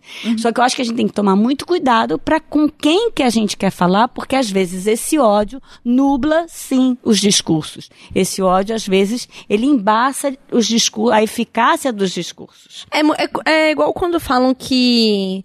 Ah, não acho que tem que ter homem no movimento feminista e tal. É, e eu acho que o problema do machismo é um problema dos homens. Eles têm que estar envolvidos É nisso, claro. sim. Eles têm que discutir isso, sim. E Eles tem que têm estar ouvir. a mudar. Porque Não que adianta a gente ficar, é, não adianta a gente o ficar problema. pregando só pras mulheres, porque, cara, a gente já sabe o que a gente passa, sabe? Tem É. que ter, é a mesma questão que, que a gente já levantou aqui várias vezes, que o problema do racismo é um problema dos brancos, então a gente precisa discutir, a gente precisa estar envolvido nisso. A gente precisa estar aberta a aprender, Não, e inclusive, você né? tem que ficar atento, né? Essa coisa do chegar, chegar no lugar e contar os negros. Isso é um negócio que é um hábito que a gente precisa adquirir. Sim. É, é um negócio que foi muito divulgado agora, e mas que a gente tem que mesmo fazer. Porque a gente tem que entender essa diferença. E, e eu, e aí as pessoas falam assim: ah, Denise, não precisa. Precisa. Precisa. É, A gente precisa estar atento. Uhum. não é para ser natural. É para era- é para não ser espontâneo, porque o espontâneo levou a gente para onde a gente está. É. Se a gente conseguir deixar rolar, a gente vai ser atropelado por isso. A gente tem que assim, esticar não o relógio. nada, Essa coisa do, do- A gente tem que ter cuidado, a- às vezes, com a chatice do politicamente correto. Mas a gente tem que ser, sim, um exercício constante pra gente poder esticar essa corda pro outro lado. Aqui a gente Porque fala senão a gente não vai chegar a lugar nenhum. A gente fala que aqui uma vez que você viu, não dá mais, não dá mais pra desver. Então, assim, É. quando a gente começou a falar sobre isso e, e esses assuntos sempre voltam, e a gente consegue enxergar o nosso lugar de privilégio, inclusive pela cor, é, esse incômodo de se olhar no lugar de privilégio, saber que tem várias pessoas que não têm as mesmas oportunidades por, uma questão de cor, tem que ser incômodo sim. É claro. Não, não dá pra dormir e achar que, ah, amanhã passa ou eu vou fingir que isso não acontece. O que eu adoraria é que os homens dormissem com esse barulho. Quando a gente fala dormissem, de... vários não acordavam. mas tudo bem. Aí eu vi um post Deixa muito bom, lá. que era assim, ai, a coisa mais linda é um homem de terno, porque já tá pronto pra ser Eu enterrado. vi, adorei. É muito Gente, eu postei isso e, e aí falaram tão mal pra mim. Eu postei, a pessoa falou assim, nossa, como você tem coragem. Mas E eu não é, porque "Eu não é uma questão- link do Imaginar Juntos É as pessoa." pessoas. Porque não pode ser uma questão de homens contra mulheres, É, entendeu? Por isso que eu acho que. Não, é não lindo Gus. Gus, que bom que você tá aqui. Olha que bom, na verdade, você até deixou entrar. Exato. não, mas é, eu não, acho não é uma questão. Essa não é a questão, não é de homens Sim. contra mulheres. Sim, né? E tem a ver com o que a Denise falou de, se levar muito a sério, entendeu? O cara que vê um, um post desse e ele só consegue pensar, ah, mas como assim? Isso aqui é, ué, nem todo Aham. homem. Ah, É, ah, não, ah, porque Você vai cortar eu- o pinto fora? Ah, é. é tipo isso. A gente tá fazendo uma piada sobre algo que é ruim e que existe. Sim. Se você pode ouvir a piada e, e falar assim, é, isso é ruim, isso deveria mudar.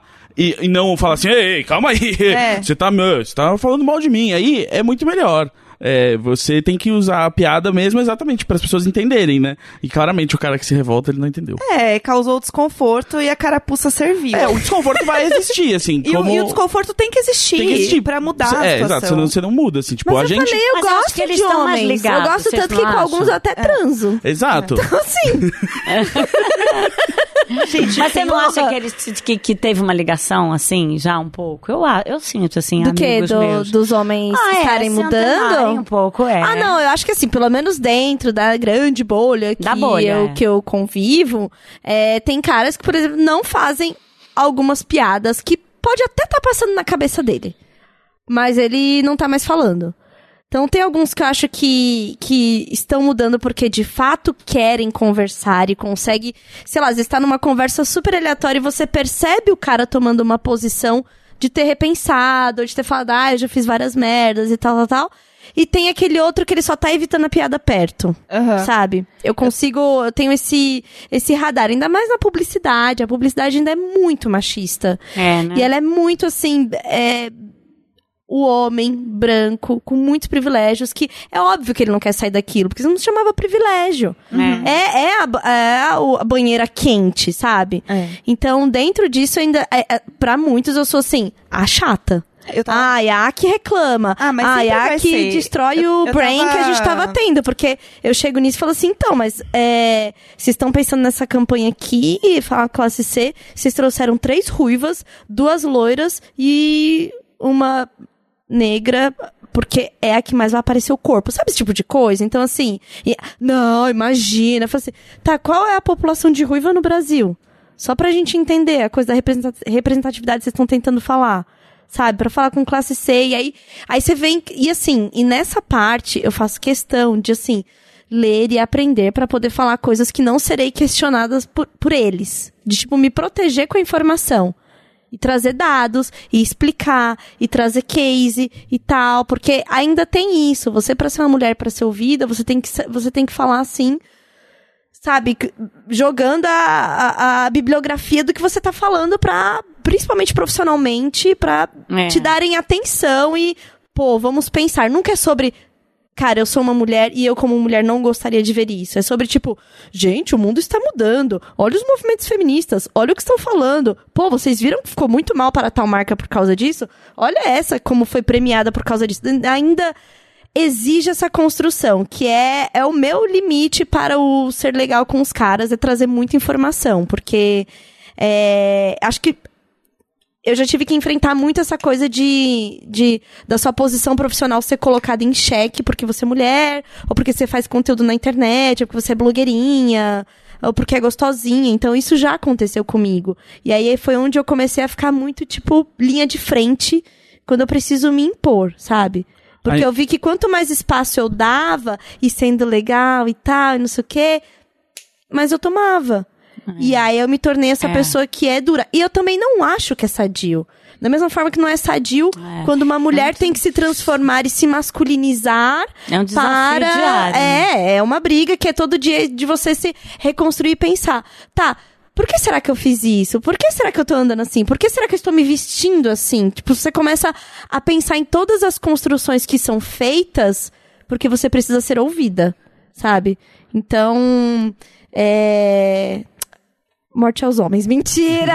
Não, nessa nota, eu realmente, eu preciso ir embora, gente. Desculpa, me desculpa, Então eu preciso ir, vamos- eu tô indo. é, não, mas eu não preciso apressar vocês, assim. Eu, eu posso me despedir aqui, agradecer muito. Denise, obrigado por ter vindo. Denise, Desculpa que eu tenho que ir embora, tá? É, e aí vocês podem terminar com calma, gente. Beijos, muito obrigado por terem ouvido. Beijos, meninas, até semana que vem. Beijo. Eu me senti o meme lá da menina na, na internet. E aí, quando eu virei pra ele e falei, machista, ele se encolheu todo. Aí o Gus indo embora. assim. É o Gus indo embora. Mas o Eu- Gus é ótimo, no fim das contas. Eu acho que a gente pode fazer, então, mais uma pergunta. Ai, vamos. E aí podemos encerrar. É porque, assim, a gente sempre termina o programa falando mal de homem. Então, a gente já tá, assim, a gente já passou por essa fase. Já sei, é um form... faz parte do formato. É, é, o forma... Alguém publicou assim.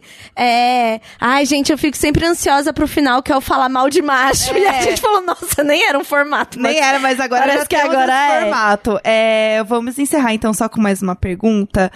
É, eu gosto dessa aqui. Vitor falou assim. é, a Denise acha que é possível separar o criador da sua arte? Tipo, um filme muito legal, mas é dirigido por um cara super bosta? Você acha que é possível separar a arte da pessoa física, por exemplo? Eu acho. Desculpa, não, é, não é, só, é que eu pensei numa pessoa e eu amo o Woody Allen. Eu acho muito louco, o Woody Allen não tá conseguindo filmar, gente. Tudo bem, é um cara gênio, né? Um cara. Eu tenho esse problema com o Woody Allen também, que eu amava ele. Pois é, eu, o amo ele. Allen. E aí eu comecei a ver as coisas e, e me deu uma coisa que eu não consegui é, mas, mais. aí, mas o cara fez uma obra imensa, né? Sim. E o cara tem uma, uma- um, ele como diz, ele tem uma uma noção da, da imperfeição humana, Uhum. né? É um cara que conhece muito do humano, né? Aham. Aí você pode. É isso que eu acho, assim, a gente. Ah, meu, a vida é tão múltipla, a vida é tão rica, a vida é tão cheia de defeitos.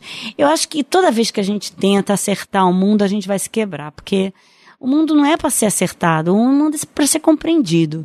Eu acho que a gente fica falando muito hoje do que é justo, do que é certo, não é justo, não é certo. Essa coisa toda do discurso da internet, todo, até inclui os movimentos e tal nisso, mas essa coisa do justo, do justo, do certo. E a gente fala muito pouco daquilo que é generoso. Essa palavra, eu acho que ela. É, a coisa da justiça e daquilo que é justo e daquilo que é generoso é uma coisa para a gente pensar. Porque eu acho que o que a gente está precisando mais mesmo é da tal da compaixão. Veja bem, eu não estou fazendo nenhum discursinho cristão aqui, mas a compaixão, que é esse negócio de saber. Com, com paixão, que é você ter o mesmo sofrimento, saber agregar-se ao sofrimento do outro tem a ver com a empatia também, que é você estar junto no patos, que é os dois estarem juntos, eu ter a, a capacidade de me colocar no lugar do outro. É, é, isso é uma, uma, uma coisa que pra gente aprender mesmo. E porque isso dá pra gente felicidade. Quando a gente consegue a compreensão, você às vezes ama uma pessoa que você não tem afinidade. Aham. Outro dia eu, eu li uma coisa sobre amor e afinidade. É, é é- não é fácil. Mas quando você ama uma pessoa que você não tem todas as afinidades com ela, esse amor é muito poderoso. Sim. Porque até ela é capaz de fazer aquele negócio que eu falei da tal da interseção, da diferença, de te, de te mostrar uma outra coisa. Né? Eu acho que. E Eu sinto isso, sim. Eu, eu, eu, eu tô louca pro Woody, Woody Allen filmar, apesar de toda a controvérsia em torno dele. Eu sei que o Kevin Spacey pode ser um puta de um escroto, desculpa, mas ele é um Aqui tá liberado excelente falar ator. É. Não, é ele. Não, liberado. eu até fiquei com coisa. Porque é, é óbvio, você viu assim, teve a, toda a história do Kevin Spacey, ele foi é, afastado e tudo. Eu entendo, isso é fogo mesmo. Para quem, para os envolvidos, então, é terrível. Mas eu fico pensando, quando você. A, a arte, ela tem um poder, né, de você. Um artista, quando faz um negócio que te fala o coração, Aham. aquilo fica num lugar que você não sente, não sabe nem direito o- que que te prende, né? Eu amo Hannah e suas irmãs. Eu não vou deixar de gostar de Hannah e Aham. suas irmãs, irmãs por causa do, do Charlie ter casado com a filha dele, ter sido escroto assim ou assado.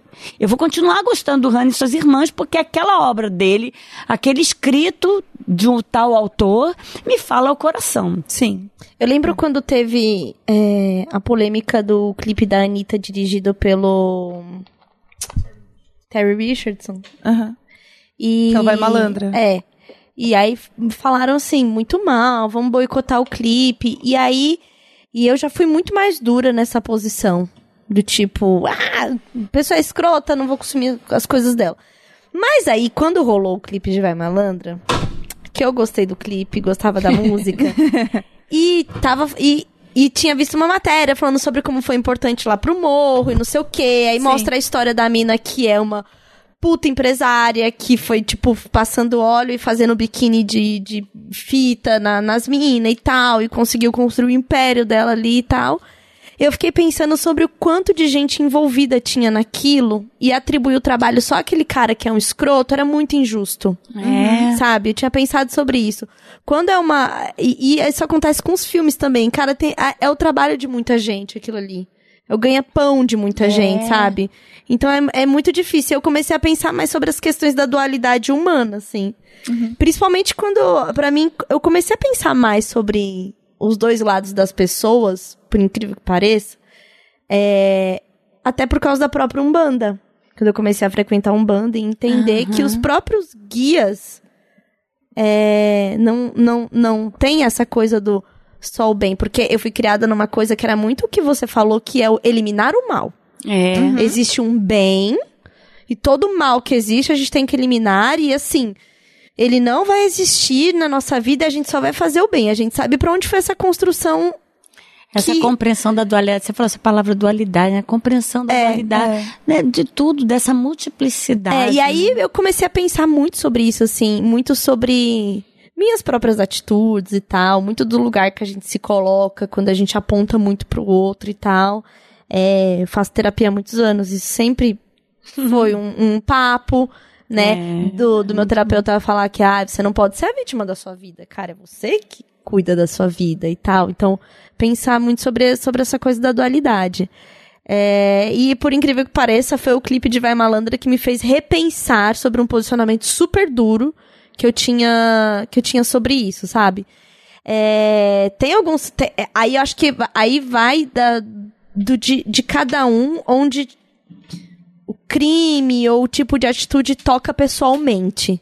Né? Eu acho que isso pode fazer uma diferença entre um e outro. É. Porque vai ter uma noção moral pra mim que uma coisa vai ser muito mais grave, que pra você não vai ser, uma coisa que é super É. grave pra você, pra mim não vai ser, assim a gente Eu vai ter que, tem lidar é com que isso, você sabe? fala- é isso, Tulin, porque assim, se, se na verdade que- aquilo que eu soube, né? Se às vezes se o, se o Woody Allen tivesse sido escroto comigo, né? Eu não aguentaria mais ver o Hannah e suas irmãs. E, e- e talvez isso seja uma, uma falta de compaixão minha mesmo com quem ele foi escroto, entendeu? e, e, na verdade é uma dualidade. É uma dualidade, É. a gente tem que aprender a Mas conviver acontece com até que com a é- nossa é- própria é dualidade. Isso, depende muito de, de do falando aqui das terapeutas, uma terapeuta minha me falou uma coisa muito boa. Aqui mente, ela botou a mão na cabeça. Aqui mente, Denise, o que que tá aqui Sim, no peito? Aqui sim, não mente. sim. Então você tem que ver onde te aperta o calo, já dizia minha avó. É né? isso, é isso. Muito, mas, mas acontece que não pode ser só isso, porque a gente tem que evoluir. Então a gente tem que viver atento, atento, Sim, atento para cuidar, para ter a Sim. capacidade de falar pro outro, chegar para um cara com maior paciência, é isso que eu digo, ter paciência. Deixa eu te falar, não pode bater em mulher. Porque é crime, a gente precisa. Não, é, só que assim, o cara, o cara viu a mãe dele o- apanhar do pai a Sim, vida sim, inteira. sim, ele sim. bebe toda noite, que nem o pai é, dele bebia. sim, Como é que você quer chegar com o pé na porta nesse Tudo cara? tem- ele nem escuta, entendeu? Gente, Ele nem, tudo ele tem nem vai uma- escutar. é, tudo tem uma se questão você- de repertório, Eu acho às vezes que a gente tem que saber com quem a gente está falando, né? E pegar o cara pelo braço mesmo e falar assim. Não pode, eu sei que você bebe toda noite, eu sei que você acha que, que você sai de si, que tudo bem. Não pode. Esse é caso de polícia, a gente vai te prender. Sim. Mas, ó, presta Sabe- atenção, Sim. né? Ter a paciência, uma, uma coisa de uma paciência, de, de entender com o que a gente tá falando. Sabe por quê? Nós viramos todos megafones. Sim. A gente tem uma Sim. epidemia megafônica. A gente fala, não interessa quem. No outro dia eu escutei uma frase muito louca de uma menina assim, milênio, que ela falou assim: Não, mas falar pra uma pessoa é muita perda de tempo. Eita. Nossa. E isso é uma síndrome de uma época, porque, na verdade, está todo mundo muito acostumado a, a ser ouvido por muitos com o evento das redes. E sempre de E aí você falar, unilateral. você contar uma história inteira da tua tarde para um amigo, talvez comece a te soar perda de tempo. Nossa, Olha que isso- triste. Isso, isso é bem triste. É, terrível. É, você, já viu, você já viu um documentário que se chama Humanos? Vocês já viram? Ah, é maravilhoso, Eu não né? vi. Tem. É, é, é incrível, eu recomendo todo mundo que, que veja. E aí fala isso que você tava falando sobre o cara que é agressivo e tal, tem que olhar a história. E realmente tem, porque a gente sabe que isso é sobre repertório das pessoas, né? E aí tem o, a primeira cena do, do, do- desse documentário é, é, é como se eles fizessem uma pergunta, tipo, o que, que é o amor pra você? E Aham. Eles vão, tipo, passeiam pelo mundo fazendo essa pergunta e aí colhendo as respostas. E aí a primeira, sei lá, que é o amor, é um cara e ele fala que ele fala, ah, quando eu era criança eu apanhava de cabide, apanhava de todo tipo de coisa e dos meus pais. Então, quem falava que me amava me batia. Me batia Nossa. muito. E eu, e eu cheguei nisso porque eu estava conversando com, com um boy. Eu falei assim: não, não bato no Valentim porque eu não quero falar, não quero mostrar pra ele que quem o ama bate. Porque essa não é uma relação boa. Porque eu vivi isso, fui de um lar com violência doméstica, onde foi muito naturalizado. Se a pessoa te ama, ela te bate. E por causa disso, entrei em relacionamentos abusivos achando que era coisa normal, né? Se a pessoa me ama, ela realmente ela tem muitos ciúmes e se eu faço alguma coisa, ela me bate. Então, e, e era essa construção. E aí, por isso que eu não bato no meu filho, porque eu não quero que essa relação seja é, naturalizada, né? E aí, eu falando sobre isso, ele falou assim, cara, vem ver um negócio. Eu Falei, tá bom. Aí ele colocou lá o documentário Humanos. E aí o começo é, a primeira fala é esse cara, falando assim, é, ah, quando eu era pequeno, eu apanhava muito de, de cabide, de cinto, de fio, né, dentro da minha casa, sempre fui muito violento. E eu só descobri o amor de uma pessoa que é mãe e avó da mulher e da criança que eu matei. Nossa. O cara matou a mãe e a criança, Meu Deus. que eram pessoas que ele amava. Aham. Ele falou que até ali ele não, não sabia o que era amor. Quando ele foi pra prisão, a única pessoa que acolheu ele e que entendeu a história dele e que ensinou pra ele o que era o amor, de verdade, era mãe e vó das, Ah, das sei, é crianças ele lindo esse depoimento. é. Então, assim, é muito sobre repertório. Aham. É por isso que a gente precisa pensar muito sobre a dualidade das pessoas, muito sobre de onde elas vêm, sobre de, mesmo de ter compreensão, e eu sabe? Que, e eu, de novo, bato na mesma tecla aqui. Uma das coisas que vai te dar compreensão humana e que vai tirar a gente de, uma, de um maniqueísmo que muito das redes sociais nos joga é a arte. É a É. dualidade, porque os autores, assim, a literatura, o teatro, o cinema, né? A, a- a- e você ler, você ter, ter contato com os diversos autores, eles têm uma dimensão porque de, de fora desse maniqueísmo, de você tenha personagens adoráveis da literatura que eles são personagens falhos. Que eles Sim. são personagens que, que, que não são, que fazem atitudes horrorosas e que você os ama. Então, é, é, é- é essa coisa que a arte, por, por isso que eu digo, procure a arte na sua vida, porque você vai, ela te ajuda a viver, ela te ajuda a compreender melhor as coisas. E, e nesse mar da rede, da rede de você ficar vendo um videozinho aqui, um videozinho ali, um videozinho ali, tem coisas muito legais na rede, mas toda hora te oferecem um vídeo parecido com aquele que você viu. Uhum. Se você vacilar, você perde todo o tempo que você tinha de leitura ou de ver um filme inteiro, ou uma peça de teatro, em pequenos videozinhos que vão te fazer ficar nadando na superfície Sim. e mergulhar pouco. Pode ser muito legal o material, mas esse contato com aquele universo que faz você, por exemplo, sair do cinema e andar na rua chovendo e achar que a sua vida é linda. Mesmo com a tristeza daquela tarde.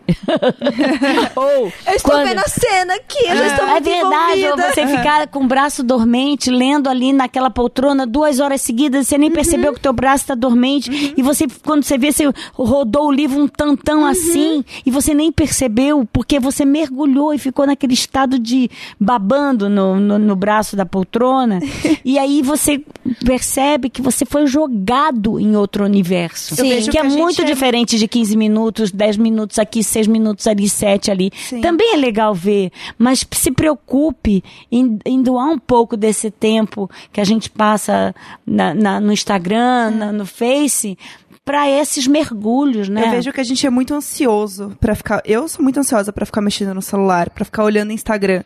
E aí quando eu vejo, eu passei horas eh, rodando meu Instagram sem fazer nada, sem mexer em nada, no Twitter, olhando o que as pessoas estão falando.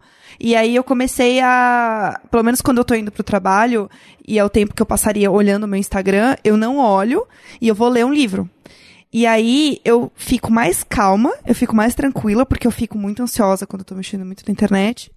E eu consigo ter um tempo, eu encontrei um tempo pra ler algo e ficar mais relaxada. E aí foi uma forma que eu encontrei de não ficar tanto tempo no celular, porque também tem Muito bem. tem como você olhar depois o tempo que você passou no celular e é horrível, porque você percebe o quanto tempo você passa mexendo ali sem fazer nada. Outro dia eu olhei e eu tinha passado seis horas totais do meu dia no celular. De um dia de 24 horas, eu passei seis horas mexendo no celular. Como isso? Fazendo o quê? Não sei. Porque eu trabalho com internet, mas eu tenho um computador no meu trabalho. Então eu passo é, oito horas do meu dia num, num computador, num desktop. Eu não tô no celular. Então como que eu passo seis horas do meu dia no celular? Eu não sei. Mas eu percebi que eu tava passando muito tempo sem fazer nada muito produtivo. Porque tá, se eu passei seis horas, o que, que eu tô fazendo nessas seis horas? O que, que eu tô construindo? O que, que eu tô mas, gerando? mas, ó, mas eu, mas eu tenho um pensamento sobre isso também.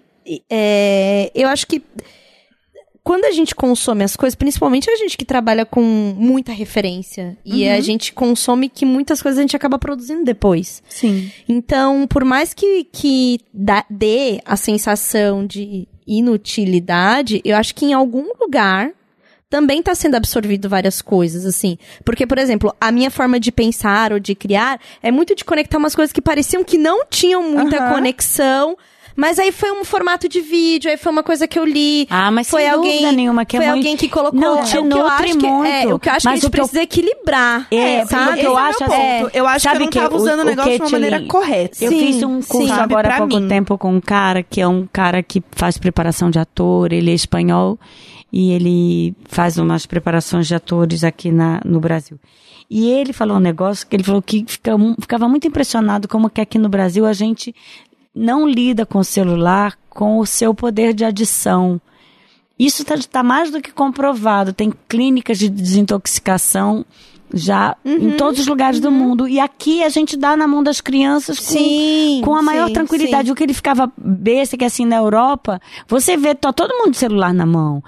Que todo mundo vai ver os vídeos, sim. Mas aqui a gente não se preocupou com esse, não se preocupa com esse negócio que é, que está comprovado. É o mesmo lugar que ativa no cérebro lá no mapazinho no Aham. computador, o mesmo, é o mesmo lugar de que quando se cheira cocaína, é o mesmo lugar quando você está no Instagram, quando você está na rede social. Sim. E ativa o mesmo lugar, por isso que você fica ansiosa. Sim. Né? Então eu acho que a gente só tem que se preocupar com essa arma linda e poderosa que nos deram, para ela não ser maior do que a gente, e ela botar um jugo no nosso pescoço Sim. e não a gente botar rédea nela. É. Né? Então eu acho que a gente, e, e tirar da gente tempos preciosos, que é isso, todo mundo fala, né? Mas é tirar tempo precioso de mergulho. É, isso eu tava sentindo muita falta, aí eu comprei um Kindle e aí eu já acho que eu, uh, tô arrasando. É, Mas aí, a outro papo que a gente teve na semana passada é que eu tava muito focada em otimizar esse tempo. E aí eu queria ler uma coisa que me trouxesse uma grande informação e aprendizado. E aí eu falei assim, não. Posso simplesmente me distrair, eu posso simplesmente querer ler, né, que a gente falou É, sobre isso, ler é- um romance, sei lá. Até porque o romance, até pelo que a gente faz, é, tudo é inspiração. tudo é inspiração, Tudo exatamente. a gente vai estar usando pra criar. É, então, é por mais forma, que... é roteiro. Às vezes você acha que você tá, tipo, lendo um. Você tá, sei lá, assistindo um puta documentário que não sei o quê. Isso vai ser informação. E às vezes, se você fosse assistir algo que você genuinamente queria ver naquele momento, que era, um, sei lá, uma comédia romântica, alguma coisa que era totalmente diferente do que realmente um, um aprendizado em si. Aquilo, como você tá assistindo aquilo muito mais relaxado e muito mais aberta, aquilo pode ser muito mais inspiração pra você do que assistir um documentário, qualquer coisa que você tá, entre aspas, se obrigando a assistir, porque você tá num momento que você continua tensa. É, Era uma coisa Né? de, de. A gente fica tão ansioso por causa do volume de informação que a gente tem que consumir ou que tá perdendo, né? Porque tem isso, tem coisas que você quer consumir muito e não consegue se aprofundar. E a sensação de que, tipo, quando me aprofundo, estou perdendo uma outra coisa no mundo que tá acontecendo. Essa. Essa. Essa. hum, FOMO, né? Isso tem nome, É. tipo, é isso. Esse, esse medo de estar por fora, Sim. né?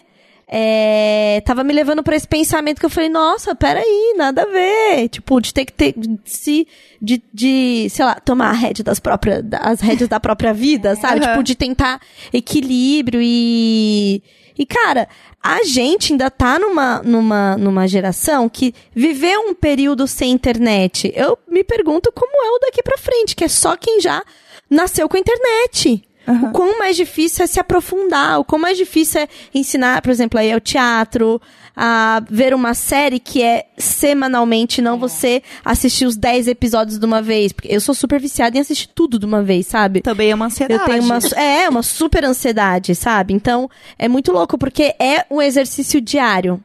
De você olhar, tem que- ter o seu tempo, ter, sabe, colocar mesmo, assim, no- E- e na vida, sabe? que- como isso está sendo usado, né, gente? A gente está comprovado, Sim. né? Os caras estão fazendo os algoritmos em cima da gente. A gente está sendo tão manipulado completamente. A gente precisa ter alguma maneira de nadar contra essa corrente, ficar atento, né? Porque o que acontece, você acha que a, a- a lista que, que, que, que, que te oferecem de músicas parecidas com as músicas que você já ouve, elas são por quê? Para te fazer feliz? Não, são para você virar um perfil cada vez mais classificável. Exatamente. Entendeu? exatamente. Que assim você fica cada vez mais parecido consigo mesmo. E isso é mais fácil de ser E manipulado. que no final é tudo É. para vender uma publicidade mais... Exatamente, para é. você comprar É, ideias, é. ideias e coisas. Isso, Que é para é isso, isso que mesmo. serve tudo isso, não vamos nos enganar. Ninguém inventou tudo isso pra gente poder pesquisar a hora que bem Não, não, não, não tem almoço de graça. Como a gente é legal. Ai, como ela é É, linda. Eu não. vou sugerir aqui mais 30 músicas novas pra ela, porque ela é muito bonitinha. E uma, uma das coisas que falava lá no, no manual de como sobreviver ao fascismo era sobre você encontrar os seus amigos e conversar. Tipo, encontre É. pessoas e converse. Tipo, Conversar, sabe? é. Conversar, encontrar as pessoas e, e, e conversar. E, tipo, isso é importante. Fazer exercício sabe? de escuta. Sim. né? Sim. Porque eu acho que uma das coisas que tinha que ter em escola, uma das matérias eu acho que tinha que ter e que não tem, é diálogo. Sim, não tem. Realmente não. Não, porque é isso. Você está falando aqui, aí eu, você falou uma palavra, eu já começo a pensar no, no meu argumento para ir contra o que você está falando. Né? Pensa bem, as pessoas se ouvem 50%, porque metade da sua fala eu estou pensando o que, que eu vou falar contra. Sim. É muito louco. A gente está vivendo. um- A gente tem que fazer só força. Porque eu acho que assim, é, foi muito violento, veio sem manual de instrução, é um rio caudaloso demais, é uma torrente caudalosa, que é maravilhoso. Eu tô- não estou falando aqui apologia contra a internet. Porque a gente só precisa saber usar. Usá-la mais do que ser usado. Sim. É. Né? A gente falou muito aqui também sobre, principalmente pra nossa geração, a importância que tem o Instagram e tal. E a gente já sabe as, as cargas de, de, de endorfina que são liberadas juntos com os likes e tudo, por isso a gente brinca muito com a coisa do biscoito. Mas a gente falou muito sobre, principalmente para as mulheres, era de não seguir perfis que você se sente mal com a sua própria aparência porque vê o outro. Sabe? Isso é muito É, importante. Porque isso acontece muito. e Você é uma. Porque somos, assim, ainda que estamos muito próximos do padrão. Eu digo pra outras mulheres que, ah, sei lá, é uma menina que é super gorda e tal, e é o corpo dela. Ela tem que lidar com o corpo dela e amar a- a- aquele veículo de vida que é o corpo dela. Porque o, o corpo é isso. É ele que tá te possibilitando dar um abraço, andar, sabe? Viver Aham, experiências, aham. sabe? Da gente olhar pro nosso corpo como isso, e não só algo como a exposição. E é muito tóxico quando ela só acompanha perfis de meninas que são praticamente perfeitas. que É. são muito distantes da até isso vai até pra coisas muito pequenas é, meninas que alisam o cabelo Meninas que não têm peito grande. Por exemplo, É. eu não uso mais sutiã de bojo. Quando o sutiã é só sutiã de renda, eu falei, eu falei sobre isso. E falei sobre não me sentir confortável e tal. E aí teve um post sobre isso que viralizou muito das meninas mandarem mensagem assim. Obrigada. Quando eu estou mal, que eu tenho peito pequeno, eu entro no seu perfil e vejo suas fotos. tipo, porque é a identificação. É. Sabe? Porque não adianta a, a menina querer entrar numa questão de aceitação do corpo, amar o corpo, quando tudo que ela deseja é tudo que ela não tem. É. Tudo que ela não é. É, e isso e a e, e é onde a internet é uma gente É ferramenta convidado a isso todo to- o tempo inteiro, o tempo inteiro. E aí, e, e era sobre isso que a gente falou aqui, sobre a gente é, ter esse cuidado e usar a internet como uma ferramenta pra ajudar. De identificação, sabe? E não de, de autopunição. Total. Porque é muito fácil ela se tornar uma ferramenta de autopunição. Até porque todos nós filtramos a vida pra estar lá. É óbvio que só tá a- as melhores partes, até quando a gente tá contando uma desgraça, sabe? Ainda aquilo foi pensado pra ser contado. E aí a gente, quando tá ali no meio do feed só olhando, esquece. Você tá só consumindo, consumindo, consumindo, isso, mas sua, sua consciência não tá assim. Ó, todas as pessoas, quando se propõem a uma foto, não necessariamente a vida delas. Não, a gente não pensa isso. A gente tá lá no, consumindo aquilo. E isso vai adoecendo, vai adoecendo de verdade. É, gente, eu queria dizer só uma coisa que o Dan gostaria de falar algumas coisas. Então vamos passar a voz aqui pro Dan. Pode, Dan. Conta. Eu não, eu não vou pedir ninguém. Não vai pedir Eu ninguém em não vou pedir casamento? ninguém em casamento, o tá, Dan gente? já pediu a- lá em casamento Ao vivo podcast aqui. nosso. Ah, é? Foi lindo. Foi. É, eu não sei se eu vou se eu vou cortar o flow de vocês, que vocês estão falando sobre redes e tal e ansiedade. É, e, e eu também não quero chorar porque depois que eu tive filho, depois que eu tive uma filha, eu, eu virei um chorão. É, mas eu, eu, eu vim pra eu vim para essa gravação hoje. Eu falei pra minha mãe e pra minha avó que eu ia te encontrar e, é- e eu acho muito legal como como você tá no imaginário delas e como você e como você tá no meu também. E, e eu, eu, eu, eu queria eu queria muito te falar isso. Eu queria que os, que os ouvintes ouv, ouvissem isso Ai, também. eu já vou chorar.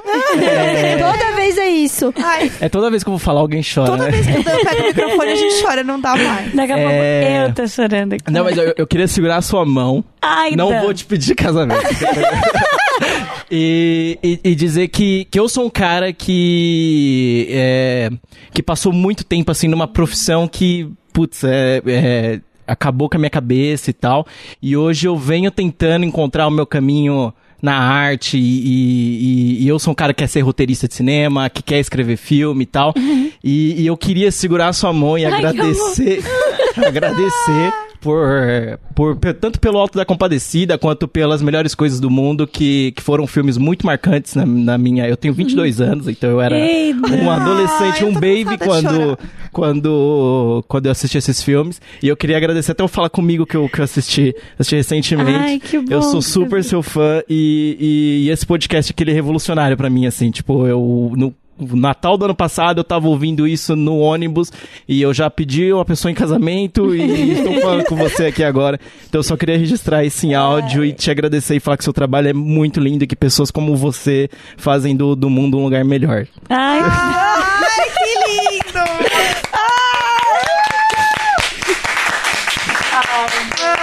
Ai, Ai, que lindo. Não aguento mais o Dan protagonismo, Agora eu- protagonista de minhas lágrimas. Agora eu que digo aqui que eu não vou esquecer isso. Ai, e... Obrigada, tá? Muito obrigada. Lindo. É, Ai, o Dan é tudo. O Gus ainda por cima mandou um áudio. Talvez a gente vai cortar muito a vibe, porque eu não sei o que o Gus mandou. E mas ele, falou, põe aí. Ele falou, toca o áudio aí. Então eu tô até com medo de colocar e cortar totalmente a vibe. Porque eu tenho certeza que vai cortar a vibe, mas vamos ver.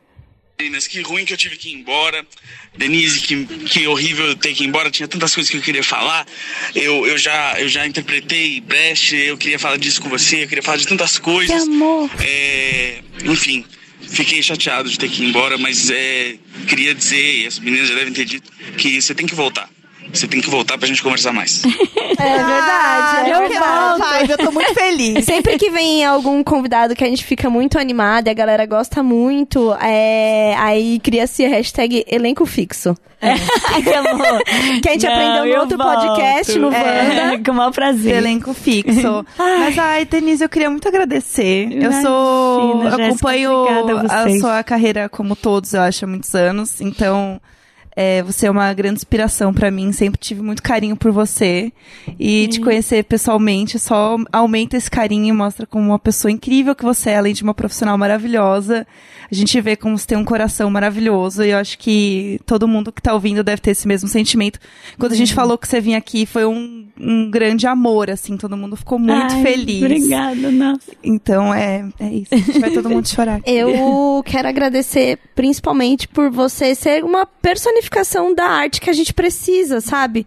Isso é muito importante a gente poder é, assistir, conviver e lembrar da importância da arte na nossa vida. Eu acho que você faz esse papel lindamente. Ó, faz esse papel lindamente. Ah, muito obrigada mesmo. A gente tá muito feliz com a sua presença aqui. Obrigada, Pedro, pela oportunidade.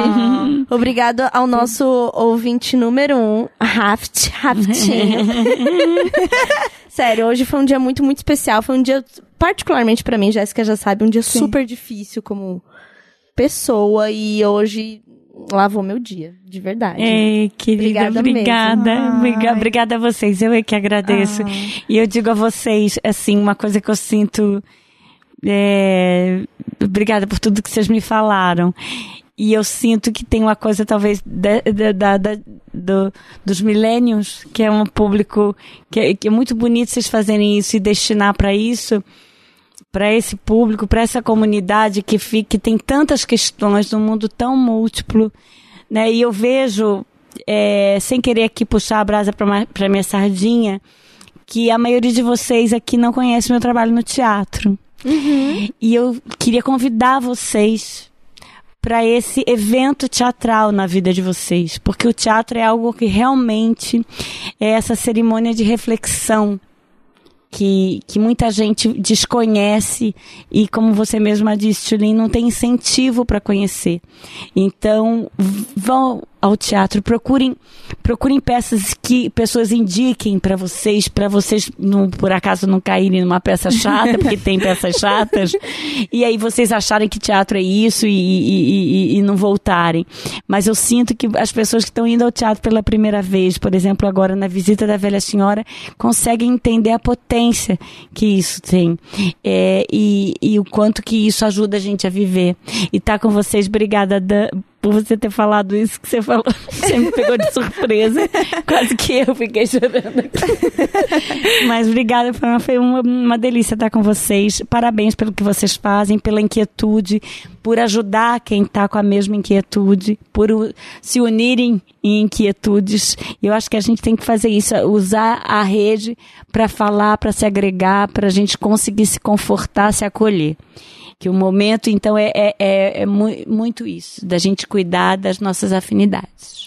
Ai, que lindo. Eu vou chorar. Imagina. Ai, Obrigada, incrível, gente. sério. É, Posso sair daqui do microfone pra abraçar vocês? Porque eu fico aqui querendo. Pode, então, gente, acabou. Obrigada, muito obrigada. Foi incrível. É, comentem biscoitinhos na última foto do Instagram da Denise, viu? Vão ao teatro. E outra coisa, todo eu sei que tem um grande grupo aí do Imagina o Litrão, que a galera marca de bebê e tudo mais. Isso, Gente, eu quero ver post agora no teatro. eu quero ver selfie, todo mundo no teatro e depois no litrão pra comentar da peça. É isso. Eu sempre falo uma coisa, as pessoas reclamam, ah, teatro é caro, né? Aí eu falo, para, você toma quantas cervejas? Quatro? Toma duas. Só que vai ao teatro antes, porque o teatro se encarrega de potencializar essas outras duas cervejas. Ótimo, amei. É isso, acho que depois dessa podemos encerrar. É né? isso, É gente. isso. Obrigada. Um Obrigada. beijo. Até a próxima. Tchau. Tchau. Half-Death.